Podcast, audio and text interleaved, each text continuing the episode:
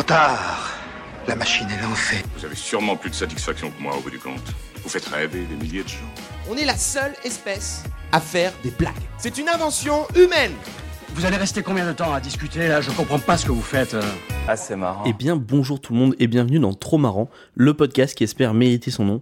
Euh, je vais commencer tout de suite en présentant les personnes autour de cette table, dont nos deux invités.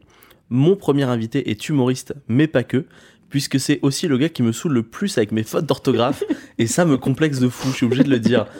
Malgré son nom, on n'a pas l'impression d'être perdu sur une autoroute de blagues prévisibles, tourner à droite pour une blague sur les mères, puis continuer tout droit pour une plaisanterie sur les blondes. C'est pas sur son itinéraire, c'est Tom Tom. C'est la Salut. pire présentation qu'on ait pu me faire de ma vie. Je Vraiment. sais. J'adore. J'ai passé pour un gros connard. Je suis terrorisé là, vraiment. Ouais, euh, non mais Il est pas à l'aise, il où je c'est pas moi tout ça. genre. C'est ChatGPT, faut le dire quand même. Il a tapé fait des vannes sur le nom Tom Tom et c'est ça qui est sorti. Et en vrai, c'était très drôle. modifié. Ouais, bah en gros là j'ai découvert hier ChatGPT. Moi j'aime bien, en vrai, euh, j'ai bien aimé, au final. Mm. Depuis que j'ai appris que c'était pas toi qui les avais écrites, j'ai beaucoup aimé. donc, euh, Très bien. Mon second invité est humoriste, mais pas que, puisqu'il possède un téléphone tellement vieux que pour le dater, on le fait au carbone 14. Malgré son nom, ne confondez pas son spectacle avec une brocante de vieux jeux de mots.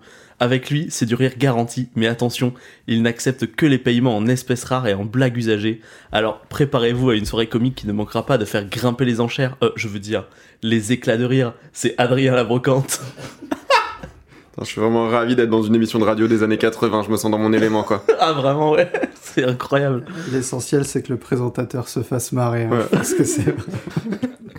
Moi je kiffe, je sais pas vous, moi je Ouais, non, kiffe. mais très bien, très bien. Mm. Est-ce que tu te trouves plus drôle avec les blagues que t'as pas écrites du coup C'est ChatGPT ça aussi ou c'est. Euh, en, en fait, en gros, ChatGPT, il y a plein de trucs où en fait ça marche pas. Ouais. Enfin, tu sais, les- c'est pas des vraies blagues, donc en fait, je pars de la base de ok, l'idée de comment il part d'une brocante et je rajoute des trucs. En gros, je, je, je l'épice, tu vois. Hmm. non, mais en vrai, j'essaie de deviner, je vois les limitations et tout. Genre, des fois, quand tu dis vanne quelqu'un, il dit oh, je peux pas parler mal de quelqu'un et tout. Mm, Ok. Et tu fais euh, s'il te plaît, d'accord. Vraiment, tu pousserais facilement ChatGPT. On dirait vraiment les, France- les Français pendant la collaboration quoi. Un peu, ouais. C'est genre, on n'est pas antisémite. Ok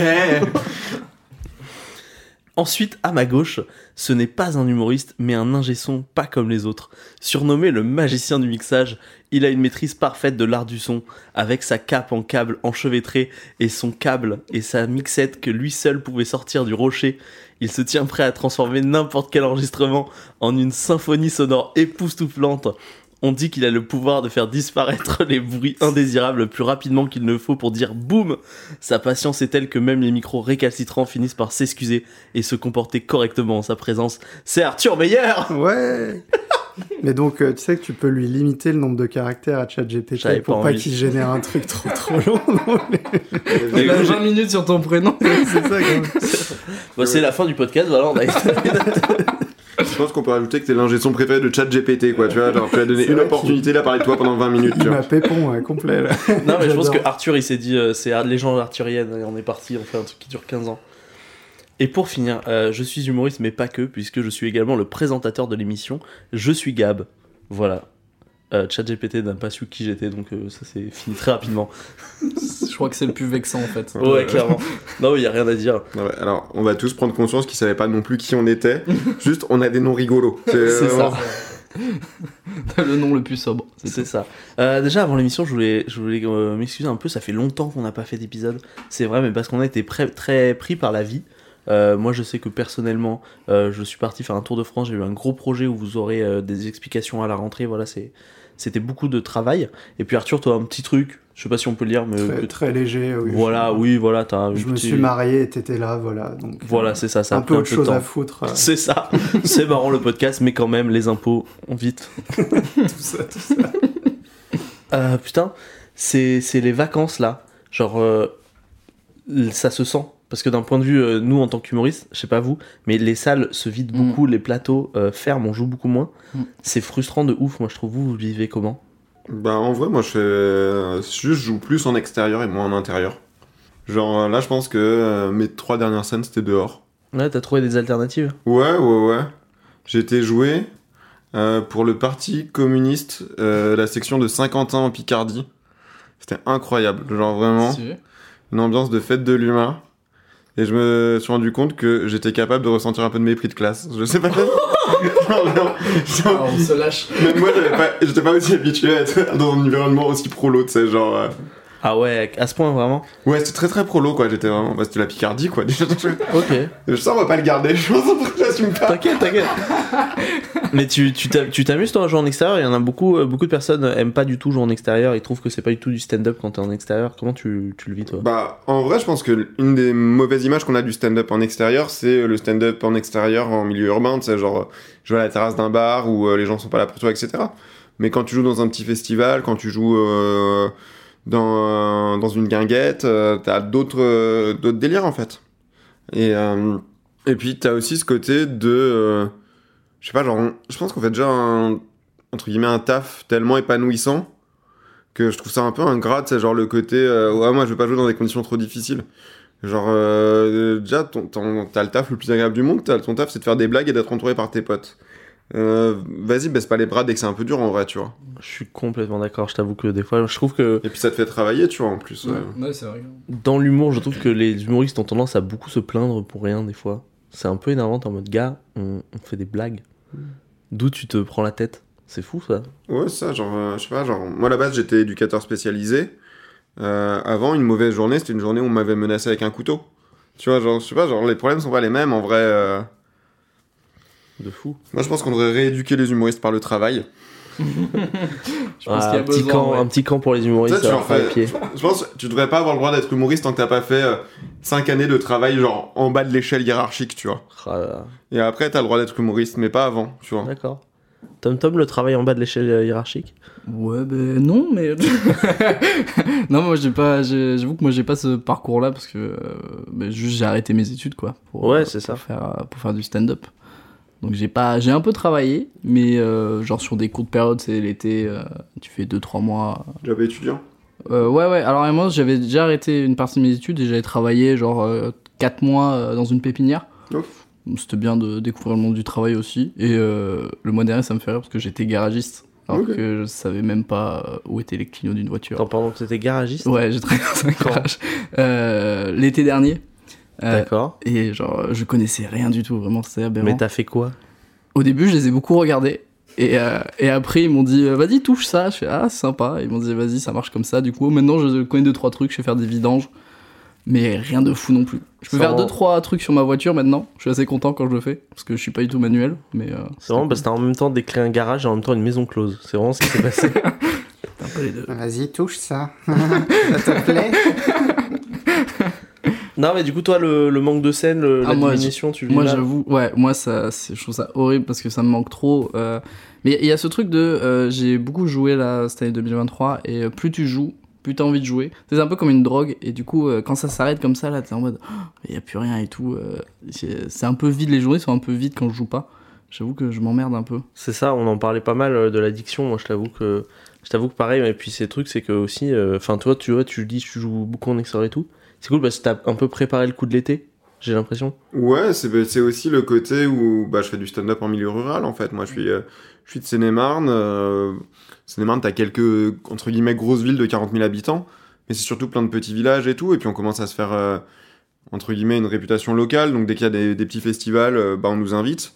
Et puis, on s'adapte aux conditions qu'il y a, tu vois. Genre, on a joué dans des jardins de gens parce que t'as un festival qui s'appelle Culture en Jardin, où c'est un tout petit village où les gens ouvrent leur jardin pour recueillir, pour euh, recevoir des spectacles euh, ou des expositions, et les gens passent de, jardin en jardin. Tu vois, et genre vraiment le public qu'on a, c'est pas du tout le public qui est habitué à voir du stand-up. Tu vois, je pense que dans les grandes villes, si je fais un peu un archétype du, public, ça va être euh, des 18-35 ans, classe moyenne ou classe moyenne intellectuelle ou classe supérieure. Là, on se retrouve à jouer avec, devant des retraités, devant des petites familles.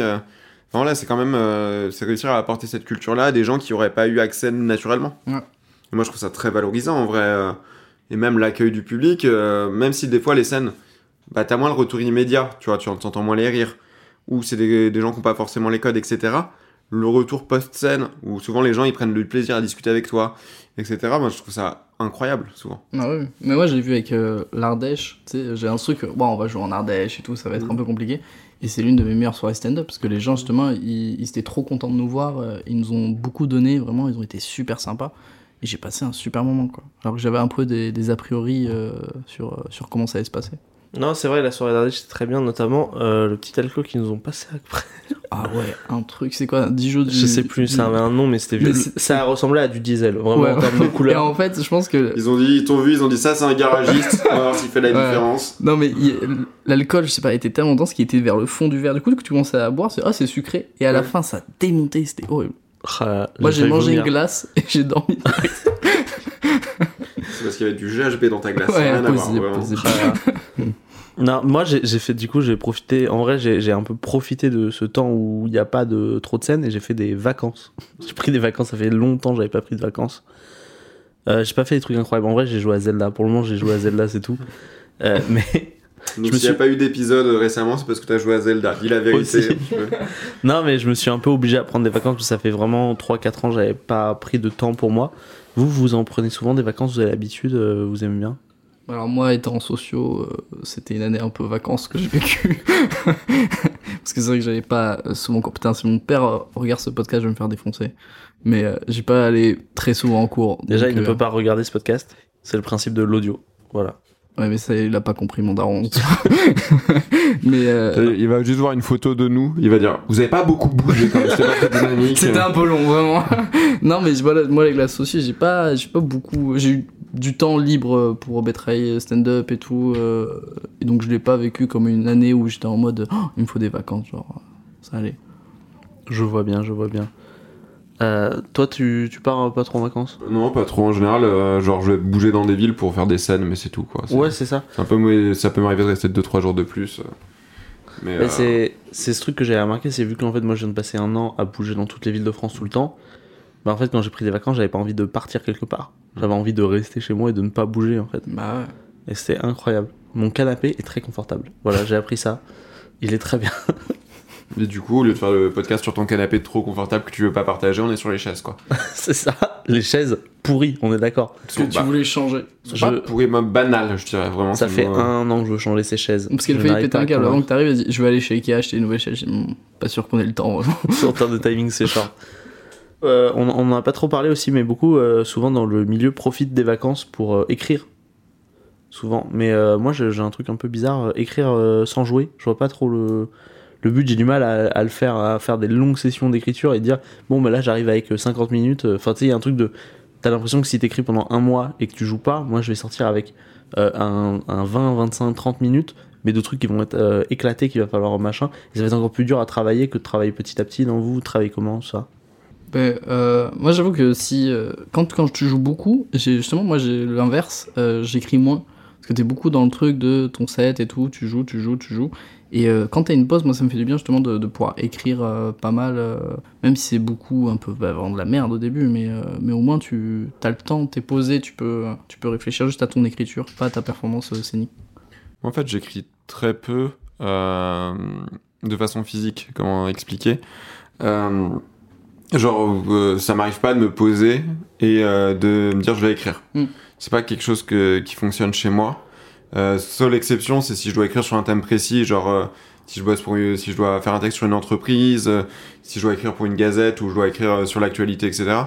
Mais euh, ma façon d'écrire mes sketchs qui vont rester, qui vont être euh, s'ancrer dans le temps, euh, souvent, c'est plus genre je vais vivre un truc euh, qui va me toucher et je vais avoir besoin de trouver des blagues pour le dédramatiser. Ok. Et, euh, et euh, à la rigueur, ce que je vais plus faire comme du travail, c'est plus me entraîner mon mécanisme d'écriture. Tu vois, pour moi, ce qui est pas important, c'est pas de trouver des bonnes blagues sur le moment, c'est d'améliorer ta capacité à trouver des bonnes blagues en fait. Mm. Et euh, tu vois, ça, ça va passer par du jeu avec des potes, humoristes souvent, mais pas que. Euh, du style, tu prends, euh, tu prends une prémisse et chacun doit trouver une chute, tu vois. Et Ah, c'est stylé, tu vois, c'est vraiment un jeu, c'est vraiment ludique. Et tu vas pas forcément garder les blagues que tu vas faire, mais par contre, ça va te pousser euh, par l'émulation du moment, par la façon de bien la raconter, etc. Mm. Plutôt que dans de l'écriture pure, en fait. Et euh, de la même manière, ça va être euh, beaucoup plus par... je sais pas, genre, je suis devenu peut-être un peu autiste là-dessus, mais quand je suis dans une conversation qui me fait chier, je vais essayer de trouver la blague, tu vois. Le truc qui soit pas une blague banale, mais justement qui soit une- un moyen de. tu, tu vois, en vrai, moi j'avais vraiment le côté de. À la base, je suis quelqu'un de d'assez réservé et perçu comme étrange par les autres. Un peu mathématiquement, je me suis dit, ok, euh, si je fais des blagues, les gens me trouvent moins bizarre et m'acceptent plus. Et euh, au début, c'était un peu surjoué, c'était maladroit parce que euh, c'était quelque chose peut-être de trop conscientisé. Et même si maintenant j'ai moins besoin de ça, je me sens, je suis peut-être moins perçu comme bizarre, etc. J'arrive à le faire de façon plus spontanée. C'est devenu quand même un réflexe d'avoir un peu ce côté de euh, si je fais des blagues, les gens ils m'aiment plus, tu vois. Ouais, mais c'est hyper intéressant ce truc de, de pas chercher à avoir les bonnes blagues, mais à savoir faire les bonnes blagues. Ouais, Moi, c'est je sais que c'est un truc que j'aimerais euh, progresser là-dessus. c'est bah, une réflexion qu'il y avait eu à l'époque de euh, Copy Comique où euh, t'avais quelqu'un, je sais plus, je sais plus du tout, mais je me souviens d'une interview d'un humoriste, ça m'avait- un peu marqué, qui disait ouais, je m'en fous si on me vole des blagues, parce que la machine à fabriquer les blagues, je l'ai- c'est moi qui l'ai. C'est Roman Fressinet qui dit Ah, c'est ouais. la comparaison avec euh, la poule aux œufs d'or. Ouais, on t'a pris un œuf, mais tu peux en prendre 5 toi. Ouais, c'est possible que ce soit ça, ouais. Très intéressant. Ouais, du coup, toi, t'as pas tellement de routine ou de mécanique, toi, dans l'écriture? Non, c'est en fait c'est plutôt quand il se passe des trucs forts dans ma vie que euh, je vais avoir tendance à, à écrire beaucoup de blagues. Tu vois, pour les dédramatiser, etc. Ouais, tu, tu fais pas tellement le truc de tu dis un thème et tu, tu, brain, tu brainstorm et tu trouves tout ce qu'il y a sur le thème. Si, mais sur un temps très court en fait. Ouais. Ça va plus être en mode jeu, encore une fois. Genre, euh, tu prends un générateur aléatoire de mots, tu sors 5 mots, et euh, autour de la table, chacun en choisit un et on a 5 minutes pour écrire. Et on se lit vraiment ce qu'on a écrit en 5 minutes. Et là, du coup, on va à la fois travailler du coup son mécanisme d'écriture, mais aussi sa capacité de réactivité en fait. Ouais, je, je- vois du coup. Euh, Mais tu vois, genre, te- t'imposer forcément un thème, etc. Je sais pas, je trouve que c'est. euh, Bah, tu vas trouver des trucs, mais ça va pas forcément être les trucs que t'as envie de garder. Parce que tu te sens un petit peu forcé, etc. Tu vois. bien sûr. Je trouve ça un peu artificiel en fait. Moi, moi, je t'avoue que écrire sur un thème, de dire on, je pioche un thème au sort et je dois écrire dessus, Mm. euh, c'est pas un truc sur lequel je pense que je suis doué, tu vois. J'ai jamais apprécié le faire ou, ou fait beaucoup. Et du coup, je t'avoue que par contre, moi, quand j'aimerais pouvoir le faire, parce que je trouve que plus que euh, un bon exercice, euh, c'est pas forcément des trucs que tu vas garder qui vont te plaire, Mm. mais ça te permet de t'entraîner, d'avoir une Ouais, mécanique, de comprendre des, des ressorts. Moi, je le vois complètement comme ça, ouais. Mais à un moment, par contre, ça a vraiment. euh, cette façon de faire, ça. Il y a un moment où ça a trop codifié mon écriture, je trouve. Où j'avais un moment où tu me donnais n'importe quel thème. J'arrivais à peu près à faire un texte ok, mais avec tout le temps un peu la même structure. Ah ouais. où c'était globalement plein de callbacks, parce que le callback, je trouve que c'est le truc le plus simple à écrire en termes de, tu sais, le, ra- le ratio euh, difficulté d'écriture, efficacité Ouais. est le plus élevé, tu vois. Ouais, callback ça marche Genre, c'est un truc, euh, tu sais, t'as pas besoin de génie pour écrire un callback. C'est juste, tu refais réapparaître un élément euh, un moment où on s'y attend pas. Tout le monde peut le faire et c'est un peu efficace, tu vois. Et genre, j'arrivais à faire des textes où je partais d'un thème, et j'avais des réflexions absurdes, des callbacks, et euh, j'arrivais à peu près à structurer un truc comme ça. Et euh, maintenant, j'essaie de m'éloigner de ça parce que je trouve la structure un peu euh, pas assez intéressante, quoi. Genre, euh, Ouais. enfin, tu vois, je me dis, si je fais une heure de ça, franchement, euh, ça va être chiant au bout, de, au bout de 50 minutes, quoi. Au bout de 10 minutes. Enfin, les 50 dernières minutes vont être Ouais, chiantes. ouais, bah, c'est sûr que tu fais que callback sur callback. À un- Mm. moment donné, même le public va comprendre la mécanique Ouais, et il c'est y a plus de. Pour les plus néophytes qui nous écouteraient, c'est quoi un callback? Moi, Je sais pas Ah. ce que c'est. Euh, voilà. Alors, un callback, c'est tout simplement quand dans une blague, tu fais référence à une blague précédente que tu, que tu as fait dans ton passage. Ok, d'accord. Est-ce que ça, c'est une définition de chat GPT Parce que là, ce que je viens de faire, c'est un callback, du coup, puisque je réamène le fait que Gab fait ses blagues par chat GPT. Excellent. Putain, mais qu'est-ce qu'il est doué C'est très pédagogique. Toi, tu es par contre un prof de stand-up, c'est pas possible. Non, bah, je- Eh. ça m'est arrivé d'animer des ateliers d'impro. C'est vrai, t'as fait ça? Et je suis en réflexion, en fait, j'ai- là, je commence à avoir des propositions pour euh, animer des ateliers de théâtre en école, enfin en collège, en lycée. Ah, trop bien. Et genre, vraiment, ma réflexion, c'est euh, j'ai envie de faire tout sauf de la pièce. Parce que je trouve que le profil un petit peu des élèves qui font du, euh, du théâtre, c'est un peu, bah, je vais caricaturer, hein, mais c'est un peu le profil de ceux qui font du latin, tu vois, genre... C'est drôle, la comparaison. Tu sais, genre je me dis, s'il y a plein d'autres choses dans le théâtre qu'on peut amener, tu vois, il y a eu des volontés à un moment dans l'histoire du théâtre d'en refaire un art populaire. Tu vois, genre, euh, je sais pas, tu vois, même euh, ce qui est vu comme du théâtre populaire, euh, le boulevard, c'est pas un public très populaire qui va le voir, en tout Oui, cas à Paris. euh. Aujourd'hui, le théâtre populaire, c'est le stand-up. T'as le stand-up, t'as aussi le théâtre d'improvisation. Aussi, le, tu vois, qui peut est en train de monter de fou Et, en ce moment. euh, et tu vois, je pense qu'il y a même d'autres formes. euh, tu vois, je- moi, je réfléchis, par exemple, à essayer de faire structurer une année en trois trimestres, du coup, comme c'est une année scolaire. Un trimestre où euh, je monte un Cluedo géant avec les gamins, Genre en mode, euh, ils jouent un personnage dans une enquête, ils sont interrogés par les autres et tout. Faire une, un, un trimestre avec plutôt euh, un spectacle d'improvisation, euh, genre un match d'impro, et un trimestre où tu- je travaille sur du stand-up avec eux, tout en ayant devoir coller un petit peu. bah, tu vois, on peut pas, je pourrais pas tout faire, euh, laisser aborder tout comme thème Ah parce ouais. que commande de l'éducation nationale. Mais euh, Mais c'est vrai que ça, il y a une montée du, du stand-up, même tu vois, par exemple, Colin, euh, qu'on connaît, qui est maintenant euh, prof euh, de stand-up au cours Florent. Ils, ont, ils ont ouvert une section euh, ouais, là-dessus. j'ai- j'ai. c'est, c'est, c'est cool que vraiment ça se ça s'incruste un peu dans le milieu, justement, c'est vrai, cours Florent. Bah, tout, c'est c'est cool. très Bah, théâtre. je pense qu'ils sont, euh, ils sont obligés parce que maintenant, je pense que les trois quarts des gens qui vont au cours Florent aujourd'hui, c'est pour faire du stand-up. Enfin, c'est ce que j'ai l'impression parce que moi, à chaque Ouais. fois que je, je rencontre un, quelqu'un qui est au cours Florent, il fait du stand-up à côté. Ouais. Et euh, donc, pour euh, s'il y a des auditeurs qui font le cours Florent, du coup, un callback, c'est un fusil de Chekhov en stand-up. Voilà. Euh, après, c'est pas vraiment la même chose. Un fusil de Chekhov, c'est avant, alors qu'un callback, tu sais pas avant qu'il ait lieu. Tu vois ce que je veux dire? Bah, t'as un élément, ouais. Un fusil de Chekhov, t'en- t'en as conscience quand tu le vois au début que tu te Mm. doutes que ça va servir parce qu'il est installé. servir. Ouais, mais Euh, Est-ce que ça, c'est pas à partir du moment où tu connais le concept de fusil de Chekhov Voilà, parce que moi je sais pas du tout ce que c'est. Et, euh, C'est un de- callback, mais dans le théâtre classique. Ah, Euh, voilà. mais Non, en c'est- gros. alors, le- Monsieur Sinoche, explique le fusil de Ah Chekhov. oui, alors euh, pour te citer le nom du film, mais euh, bon, ça devait être un film russe, je crois. En tout cas, on te montre. Euh, là, c'était littéralement un fusil, mais ça peut être n'importe quoi. euh, ça peut être un Mission Impossible où on te dit euh, Oh, ce serait vraiment terrible que cette bombe explose. Et en fait, plus tard, elle va exploser dans le ah film. ok. En gros, tu, tu- c'est ce qu'on appelle en anglais un setup payoff aussi. Tu sais que je t'ai dit ce matin, je regardais Nemo et je vois, j'ai une scène où il y a ça. Il y a un fusil de Chekhov dans Nemo. Il y a un fusil de Chekhov dans Nemo. En fait, Marin, c'est son père. c'est le twist. Non, mais euh, par exemple aussi, il y a un... moi le fusil de Chekhov qui me vient dans la tête, c'est dans Alien 2 parce que dans Alien 2 au début, tu vois une des machines euh, jaunes qui sert à déplacer les trucs qu'elle utilise à la fin pour buter l'alien. Voilà. J'avoue, ton exemple était meilleur que lui. non, mais après, je sais pas s'il y a beaucoup de gens qui ont vu Alien 2 parce qu'au final, c'est les aliens. J'ai l'impression qu'aujourd'hui, c'est un film d'horreur qui est vu beaucoup par les amateurs de cinéma, mais maintenant, ce qui est plus tellement un classique. euh, Ah, quand même, euh, si tu te refais James Cameron, euh, tu vas repasser par. Oui, mais Alien qui 2. se refait James Cameron aujourd'hui À part les cinéphiles? non, mais c'est une vraie question. Ah bah oui. Les gens qui n'ont pas aimé Avatar 2 et qui se disent pourquoi il- on aime euh, James Cameron. Toi, tu parlais tout à l'heure, euh, Tom Tom, ça m'intéressait. Euh, tu disais que toi, t'arrivais pas à écrire pendant que tu fais de la scène. Alors, Et- ouais, vas-y. Moi, c'est marrant, c'est l'inverse. C'est qu'en fait, l'émulsion d'être dans la scène, d'être au- autour de plein de gens marrants, d'imaginer tout, c'est là où mon cerveau il travaille le plus et où je trouve quasiment toutes mes vannes. C'est pendant que je suis dans des milieux stand-up, des comedy clubs, des trucs comme ça. Ah ouais, ouais, mais tu vois, je sais pas, moi je. En fait, je crois que je suis trop concentré sur. Alors, peut-être je dis ça, c'est plus quand, euh, quand j'ai un nouveau texte où je suis hyper concentré sur ce que je fais. Et du coup, je suis peut-être pas. euh, Je suis trop concentré sur ce que je vais devoir donner sur scène. Donc, je suis peut-être pas apte à, à avoir cette réflexion-là euh, avant et me dire, ah, peut-être qu'il faut que je note ça, etc. Moi, je sais que j'ai besoin d'avoir un petit temps, genre tout seul, où, où j'ai besoin d'écrire et tout. Et pour revenir au, thème, moi, ça, au début, je faisais beaucoup ça, je marchais par thème. Genre, euh, je voyais une information, un truc qui m'intéressait.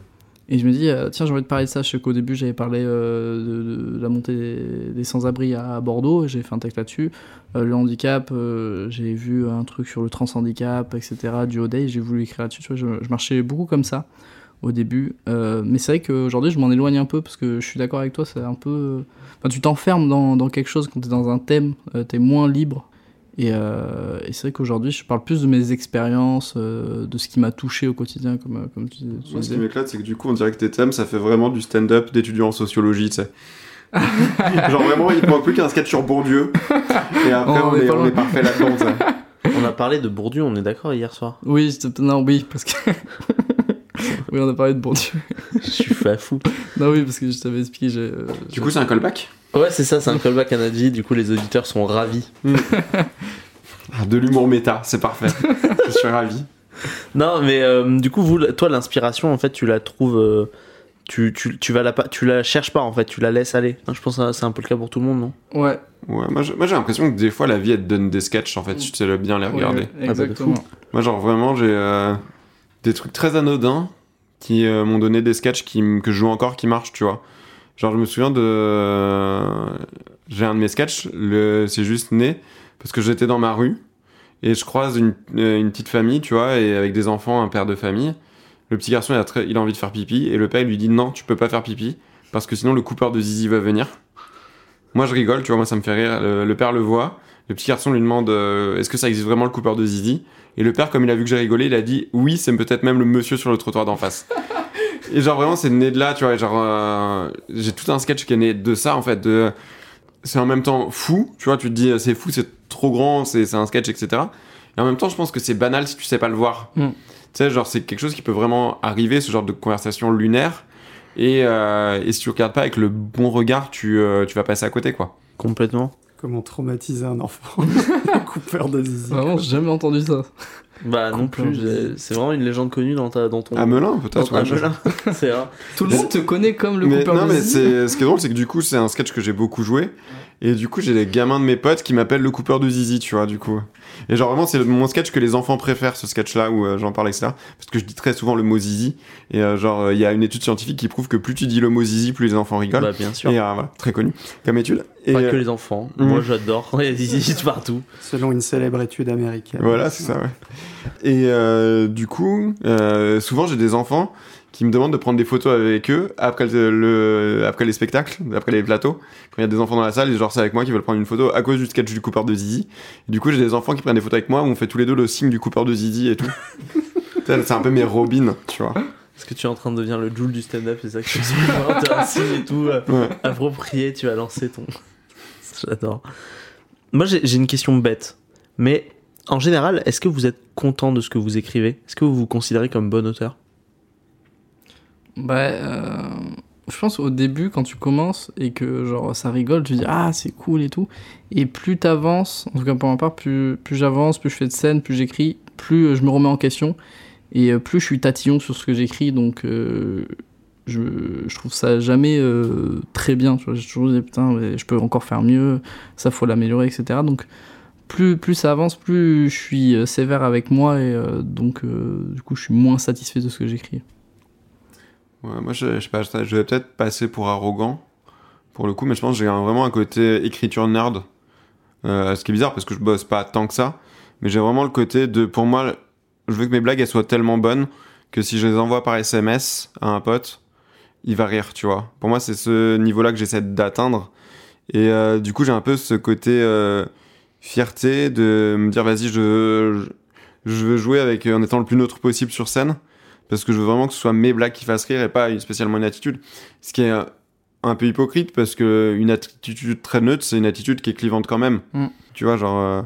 Surtout que moi je trouve que tu joues énormément de ton attitude sur scène et ton personnage. Ouais, ouais, c'est possible, mais euh, tu vois, c'est un, personnage qui est plutôt sur la réserve et qui est plutôt. euh, tu vois, ça peut être un personnage très expressif, je vais pas en faire des caisses, etc. Tu vois. Oui, bien sûr, mais c'est justement. Ouais. Tant- L'humour se joue du fait que ton personnage soit pas hyper expressif. Ouais, ouais, ouais, c'est possible. Dans Mais... ce que tu parles, parce que tu parles des trucs barrés en le parlant comme si c'était autour d'un café à 9h en entreprise. Tu. Ouais, c'est parce que, Il y a ce côté. ce que je cherche, ouais.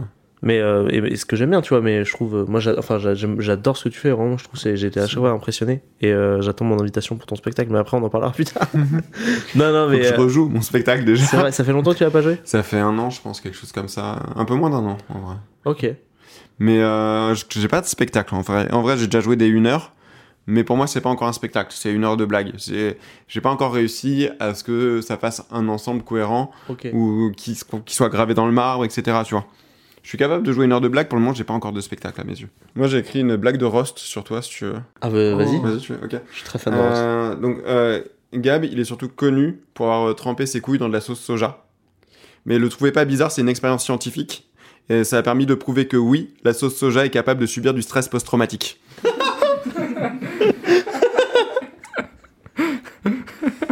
Je connaissais pas le mot roast, mais j'ai compris ce que ça veut dire. du coup. Moi, je suis très fan. Malheureusement, je sais pas si on va pouvoir euh, la mettre dans le montage ou pas. Parce que la- le sketch de la sauce n'est pas forcément outé publiquement, tu vois, sur les réseaux. Et c'est justement un débat que j'ai en ce moment, c'est est-ce que je le montre aux gens ou pas? Voilà, c'est mon débat sur les réseaux, est-ce que je l'utilise ou pas? Alors, je dirais, le sketch, oui. La vidéo où tu fais l'expérience, non. Mais après, ça, c'est mon point de vue personnel, tu vois. Non, mais ça, c'est dispo sur le dark web. Ah. Non, ce que tu disais par rapport à, à prétention et tout, moi, je, je t'avoue que moi, j'ai aussi ce truc de je suis hyper sévère avec euh, moi sur ce que je fais, mais euh, je commence à, me- à réaliser qu'avec le temps, je deviens beaucoup plus efficace. C'est-à-dire que euh, avant, quand j'écrivais, il y avait peut-être une chose sur dix que je garde. Mm. Maintenant, dans ce que j'écris, il y a facile une chose sur deux que je garde, je suis assez satisfait. Et maintenant, vu que j'ai trouvé mon rythme, mon énergie, mon personnage, en fait, j'arrive à écrire beaucoup plus facilement en, co- en concordance avec euh, ça. Ouais. Je trouve que c'est beaucoup plus euh, élémentaire. Puis je pense que tu vois, t'as un, un moment où t'arrives à faire un peu le style que t'aimes, tu vois. Hmm. Genre, euh, moi j'ai un peu ce côté de, bah, j'aime bien ce que je fais parce que je fais le style que j'ai envie de voir en fait. Donc euh, forcément, tu vois, je vais, je vais me sentir, euh, je vais avoir l'impression d'être dans le vrai dans ce que je fais, tu vois. Juste parce que bah, je suis dans le registre, je peux, je peux m'améliorer, etc. Après, je sais qu'on m'a plutôt toujours dit que ma force c'était l'écriture plus que le reste en fait dans mon. Enfin, j'ai plutôt et j'ai, je suis plutôt, euh, j'ai déjà eu plusieurs fois d'autres humoristes qui m'ont payé pour que je les aide à écrire en fait. Oh, Donc je pense que j'ai. euh, d'accord. C'est intéressant ça, mais justement, je, j'a- j'allais en venir sur le fait de travailler avec d'autres artistes. Donc, soit d'autres artistes travaillent avec nous, ou nous, on travaille pour d'autres artistes. C'est quelque chose que vous expérimentez beaucoup, avec lequel vous êtes à l'aise? Ouais, euh, bah pour le coup, j'essaye de monter un. J'ai dans mes projets, j'ai deux spectacles euh, en, duo en fait. T'as- on a un spectacle d'impro avec François Guédon qu'on a déjà joué deux trois fois, qui s'appelle Assieds-toi, faut que je te parle, où c'est un mélange entre du théâtre euh, de boulevard, euh, du théâtre d'improvisation et une, une conférence sur les différents systèmes politiques. Où à la fin on dit que quand même euh, la démocratie représentative c'est pas tout à fait la vraie démocratie. Euh, bah, après ça c'est un point de vue personnel. Et avec euh, Poulet de feu, on a un. faut qu'on relance d'ailleurs, mais on a fait les 30 premières minutes d'un spectacle commun qui s'appelle euh, Une heure de commentaires peu pertinents sur la vie de quelques orques célèbres. Qui, l'idée, c'est que ce soit vraiment le premier spectacle d'humour thématique sur le thème des orques. C'est trop bien.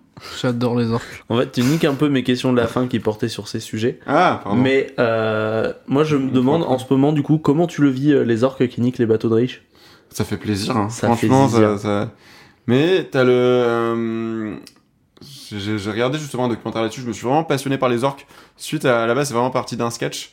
Et, euh, et je trouve, je sais pas, il y a plein de trucs qui sont fous chez les orques en termes de euh, comportement complexe. Ah ouais. Par exemple, les orques sont vraiment détestés par euh, des pêcheurs parce que bah, avant ils chassaient, puis après ils se sont rendus compte que bah, il y avait des gens ils mettaient des gros filets, les filets remontaient et c'est de la bouffe qui bougeait plus.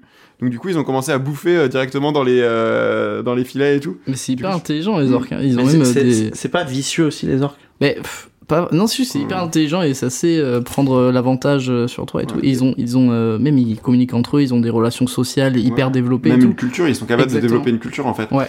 Et après tu vois genre est-ce que euh, dire que les orques sont vicieux d'un point de vue d'être humain, Ouais. c'est vraiment quelque chose de pertinent, tu vois? Ouais, je pense qu'on est plus vicieux. que- Je vois, on est clairement plus vicieux que les orques. hein. Et cette histoire de bateau de riche, c'est quoi? C'est qui En gros, t'as hum, notamment en fait au large de l'Espagne, t'as des plusieurs bateaux qui sont faits entre guillemets attaqués par des orques. Genre, euh, bah, le gouvernail ça tourne, c'est rigolo, et du coup ils arrachent les gouvernails parce que ça les fait rire, tu vois. Et euh, sauf que ça a été vachement romantisé par les médias qui appellent ça des attaques et qui sont partis genre en mode euh, il y a la la, mar- la, la, patri- la matriarche qui a été atta- qui a été blessée par un bateau et du coup elle a appris à ses enfants à attaquer les bateaux pour se venger etc. Et euh, pour le coup, a priori, c'est un peu cette théorie-là est un peu battue en brèche par euh, par les scientifiques, tu vois. Mince, Ouais, ils ont- ma préférée. Ils ont cherché à raconter une histoire. euh. Ouais, mais c'est plus la peur qu'on a, etc. Et pour le coup, il y a eu aucune attaque mortelle. euh. Hmm. Bon, en tout cas, ce qui est rassurant, c'est que pour nos auditeurs qui n'ont pas de yacht, ça leur arrivera pas. Donc, euh, Hmm. j'ai envie de dire chez, chez les riches, quoi. Ouais, Ah, de fou. Vous aviez qu'à pas avoir de yacht. Voilà, en premier lieu. Toi, sur le travail en équipe, toi, comment, Euh, tu, comment tu Alors, fonctionnes moi, c'est marrant parce qu'au début, tout début, je me disais, euh, tu sais, un- j'étais en mode non, mais je travaille tout seul et tout, je peux travailler tout seul. Euh, c'est un aveu de faiblesse au début, je me disais de travailler à plusieurs euh, parce que tu sais, c'est en mode ah, j'ai passé d'inspi. Et maintenant, je le fais beaucoup euh, parce que je trouve ça hyper intéressant euh, d'avoir la vie de d'autres personnes qui ont des univers différents parce qu'ils ont un, angle de vue que t'as pas forcément. Et je le fais beaucoup bah, euh, avec euh, sur Bordeaux beaucoup euh, Kiara et David que j'embrasse euh, qui, euh, qui, qui m'aident beaucoup, on s'aide beaucoup. Voilà, on arrive toujours, on se dit un jour, on arrive avec du matériel, et puis on discute, etc. Et ça peut, ça peut aider à trouver des bonnes vannes, des bons angles. Donc c'est super bien le travail de groupe, franchement. Je trouve que quand on entend travail de groupe en stand-up, on pense tout de suite aux séances d'écriture commune. Alors que pour moi, il y a quelque chose qui est encore plus important que ça, c'est euh, comment on structure la scène en fait. Tu vois, et notamment c'est une question qui se pose en région parisienne, où il y a déjà des institutions qui existent dans le stand-up, et où j'ai l'impression que la motivation principale de beaucoup, c'est de réussir à intégrer ces institutions, et euh, avec tous les défauts qu'elles ont euh, à la base, tu vois, alors que pour moi, on peut collectivement réussir à monter des projets collectifs, à s'entraider et en faire un, sport collectif plutôt que bah, cet environnement très, euh, on va dire, euh, concurrentiel qu'est le, le stand-up parisien, où euh, les autres humoristes, c'est des concurrents et où même ça peut te mettre une mauvaise mentale, en fait. Enfin, je sais que moi, j'ai eu des scènes où j'ai vu des gens que j'appréciais pas, où j'estimais, moi, qu'ils avaient une mauvaise mentalité, etc., bien marcher, et ça m'a fait chier. Et j'ai pas envie d'être ce genre de personne, en fait. Et justement, réussir à avoir sur un territoire une dimension collective, je trouve que c'est quelque chose d'important. Non, mais effectivement, ce truc de, travailler à truc, moi je t'avoue que j'ai- un peu. Moi j'ai j'ai un peu un truc conflictuel en ce moment, c'est-à-dire que euh, depuis quelques mois, j'ai découvert le fait de travailler avec d'autres personnes, parce que comme Tom Tom, moi je voyais ça un peu comme un aveu de faiblesse et tout. Mais le problème, c'est que j'adore euh, conseiller des gens, c'est-à-dire discuter sur leur texte et moi donner des retours, essayer de trouver des blagues, euh, brainstormer et tout. Mais j'ai du mal à le faire sur mes textes. En fait, j'ai du mal à accepter la vision des autres et tout. Je sais pas si c'est un truc d'ego ou machin, ou genre j'ai l'impression que des fois, genre quand on me conseille des trucs, ils ont pas compris vraiment ce que je voulais faire. Enfin, j'ai du mal à. Je pense, moi, je pense c'est principalement un problème d'ego. Et euh, j'ai du mal à me faire conseiller et c'est quelque chose qu'il faut que je fasse des efforts pour, que, pour m'améliorer. Mais, euh, mais c'est un chemin, c'est un chemin on y arrive euh, tranquillement. Tu seras une bonne personne un jour, gars. Non, mais j'adore, moi j'adorais être co-auteur de quelqu'un. Genre, moi je sais que là, tu vois, hier, on- Ouais. du coup, avec Tom Tom, on a pas mal travaillé un peu, on, On a fait, on a fait cool. quelques textes. Et euh, moi j'adore, euh, j'adore justement en fait euh, pouvoir aider à faire des blagues que. En fait, c'est ce qui m'intéresse, c'est faire des blagues que moi je ferais pas dans tous les cas. Ouais. Tu vois, c'est travailler sur des énergies, des thèmes que moi je n'aborderai jamais C'est et ferai pas. génial. Et c'est ça qui est hyper intéressant, moi ça m'apporte parce que du coup, c'est pas c'est c'est pas que travailler avec quelqu'un qui est un peu comme toi et tu fais merde, je donne cette vanne alors que j'aurais pu la faire. Ouais, exactement. Tu vois là dans tous les cas tu dis jamais je ferai cette vanne donc je m'en fous je lui donne c'est marrant et ça c'est ce qu'il a besoin tu vois. Puis même, encore une fois, tu travailles ta machine à fabriquer des blagues, tu vois. Aussi ouais. C'est pour moi le, le travail de co-auteur, c'est euh, c'est du travail parce que du coup tu écris des blagues qui sont pas dans ton style. Tu essaies d'analyser le style de l'autre, qu'est-ce qui fait qu'il est drôle, qu'est-ce qui fait qu'il est unique Mhm. et comment tu peux euh, bah, le rendre plus efficace tout en respectant ses spécificités en fait. Donc je trouve ça vraiment, euh, je trouve que à la fois tu te fais travailler toi et en même temps tu, c'est intéressant et c'est valorisant quoi de comment permettre à quelqu'un d'atteindre son plein potentiel. Je trouve ça super intéressant et surtout quand l'autre se confie un peu, tu sais genre quand t'aides le quelqu'un à écrire sur des thèmes un peu intimes pour lui, je trouve que c'est vachement euh, Ah ouais, intéressant tu vois. Mais ce truc d'univers là, c'est super. Moi, je, je l'ai vu, je, on parle de David, euh, qui a un univers un peu euh, pour, pour expliquer aux gens un Et peu. il est foufou. Voilà, et Il est c'est un foufou. fou, c'est un fou. c'est un peu l'univers euh, Baptiste Le Caplin. Je sais qu'il aime pas qu'on dise ça, mais euh, c'est vrai, David. Il faut se remettre en question. non, non, il a un peu cet univers, voilà, un peu loufoque. Et moi, quand j'écris avec lui, je me dis, mais là, si je veux dire qu'il y a un crocodile qui arrive dans un salto et qui parle espagnol, on peut le faire. Alors que dans mes textes, moi, il faut que ce soit travaillé, tu vois. Enfin, c'est pas que c'est pas travaillé. oh, oh, je viens de dire un truc. Ça parle tellement mal. Non, c'est pas ça que je veux dire, c'est que il a- en fait, il a tellement une liberté créative dans, dans ses textes qui est incroyable. Moi, je- moi quand j'écris avec lui, je m'amuse trop. Sur tout est possible, c'est génial. Ouais, c'est comme un enfant, c'est c'est génial. Complètement. Et, et pour finir un peu sur ce thème, c'est quoi un peu votre gros défaut de, pour vous dans votre écriture que vous essayez d'améliorer, vous travaillez? Ah, moi, je sais tellement. C'est je mets des prémices à rallonge. J'arrive pas à écrire des bonnes prémices. Ok. Genre vraiment, je les mets à rallonge et tout, du coup, ça nique un peu la chute.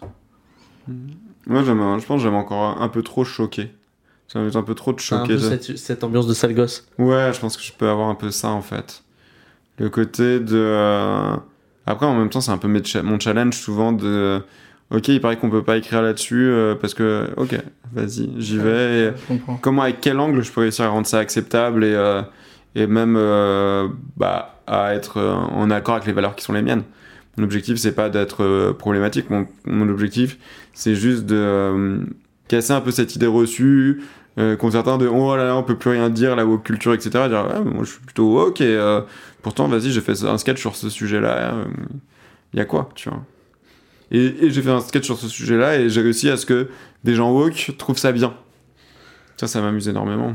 Je pense, euh, moi, le, le défaut que, que j'ai, c'est que j'ai pas de, de routine et d'hygiène d'écriture, de vraiment. euh, d'avoir des habitudes, des mécaniques. euh, Je suis un peu trop euh, encore euh, organique, c'est trop organique encore, c'est trop ce qui me vient, j'écris, je tape, après je réécris, je joue, et il n'y a pas de truc de genre, tu vois, par exemple, moi je vois des interviews d'humoristes et tout, ils disent, moi, tous les jours, enfin, par exemple, il y a euh, Stephen King qui a fait un, Mhm. un, ro- un roman sur l'écriture qui s'appelle euh, Écriture, je crois, où il parle de comment il écrit, et il Il dit, s'est lui, fait c'est- chier, hein. quoi? Il s'est pas fait chier pour le nom. Oh, et. Eh, Shining ou quoi? Je sais pas. non, et il fait un truc euh, très. Il dit genre, moi, je me... tous les matins à 8h, j'écris de 8h à 11h. À 11h, je vais me balader, je reviens, je mange. Après, je fais rien de la journée, mais juste j'ai travaillé le matin. Et comme ça, j'ai écrit. Et le gars, il sort de romans par an, tu sais. Mm. Il est hyper positif, mais il... parce qu'il a une hygiène, tu vois, il a un truc. Euh, qu'il faut que je pense euh, pas être aussi strict, tu vois. Je pense que ça sert à rien de se forcer à être strict parce que tu ne peux que échouer quand tu quand c'est pas dans ta nature, tu vois. Ouais, mais au début, je pense que moi, c'est un truc que j'aimerais bien euh, faire aussi, parce que j'ai pas, je suis comme toi, moi, j'ai pas forcément une hygiène d'écriture, genre, je me dis, ok, là, je travaille, je travaille.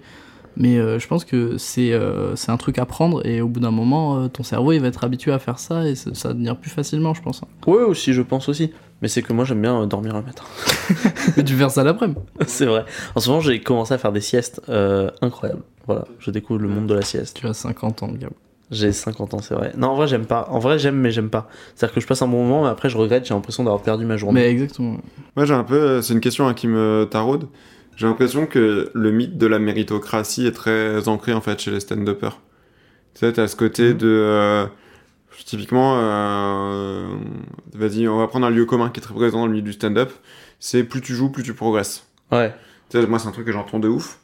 Et euh, en vrai, je suis pas d'accord. Tu vois, je me dis, euh, je suis pas persuadé qu'il y a un gros gap entre jouer 14 fois dans ta semaine et jouer 5 fois dans ta semaine. Ouais.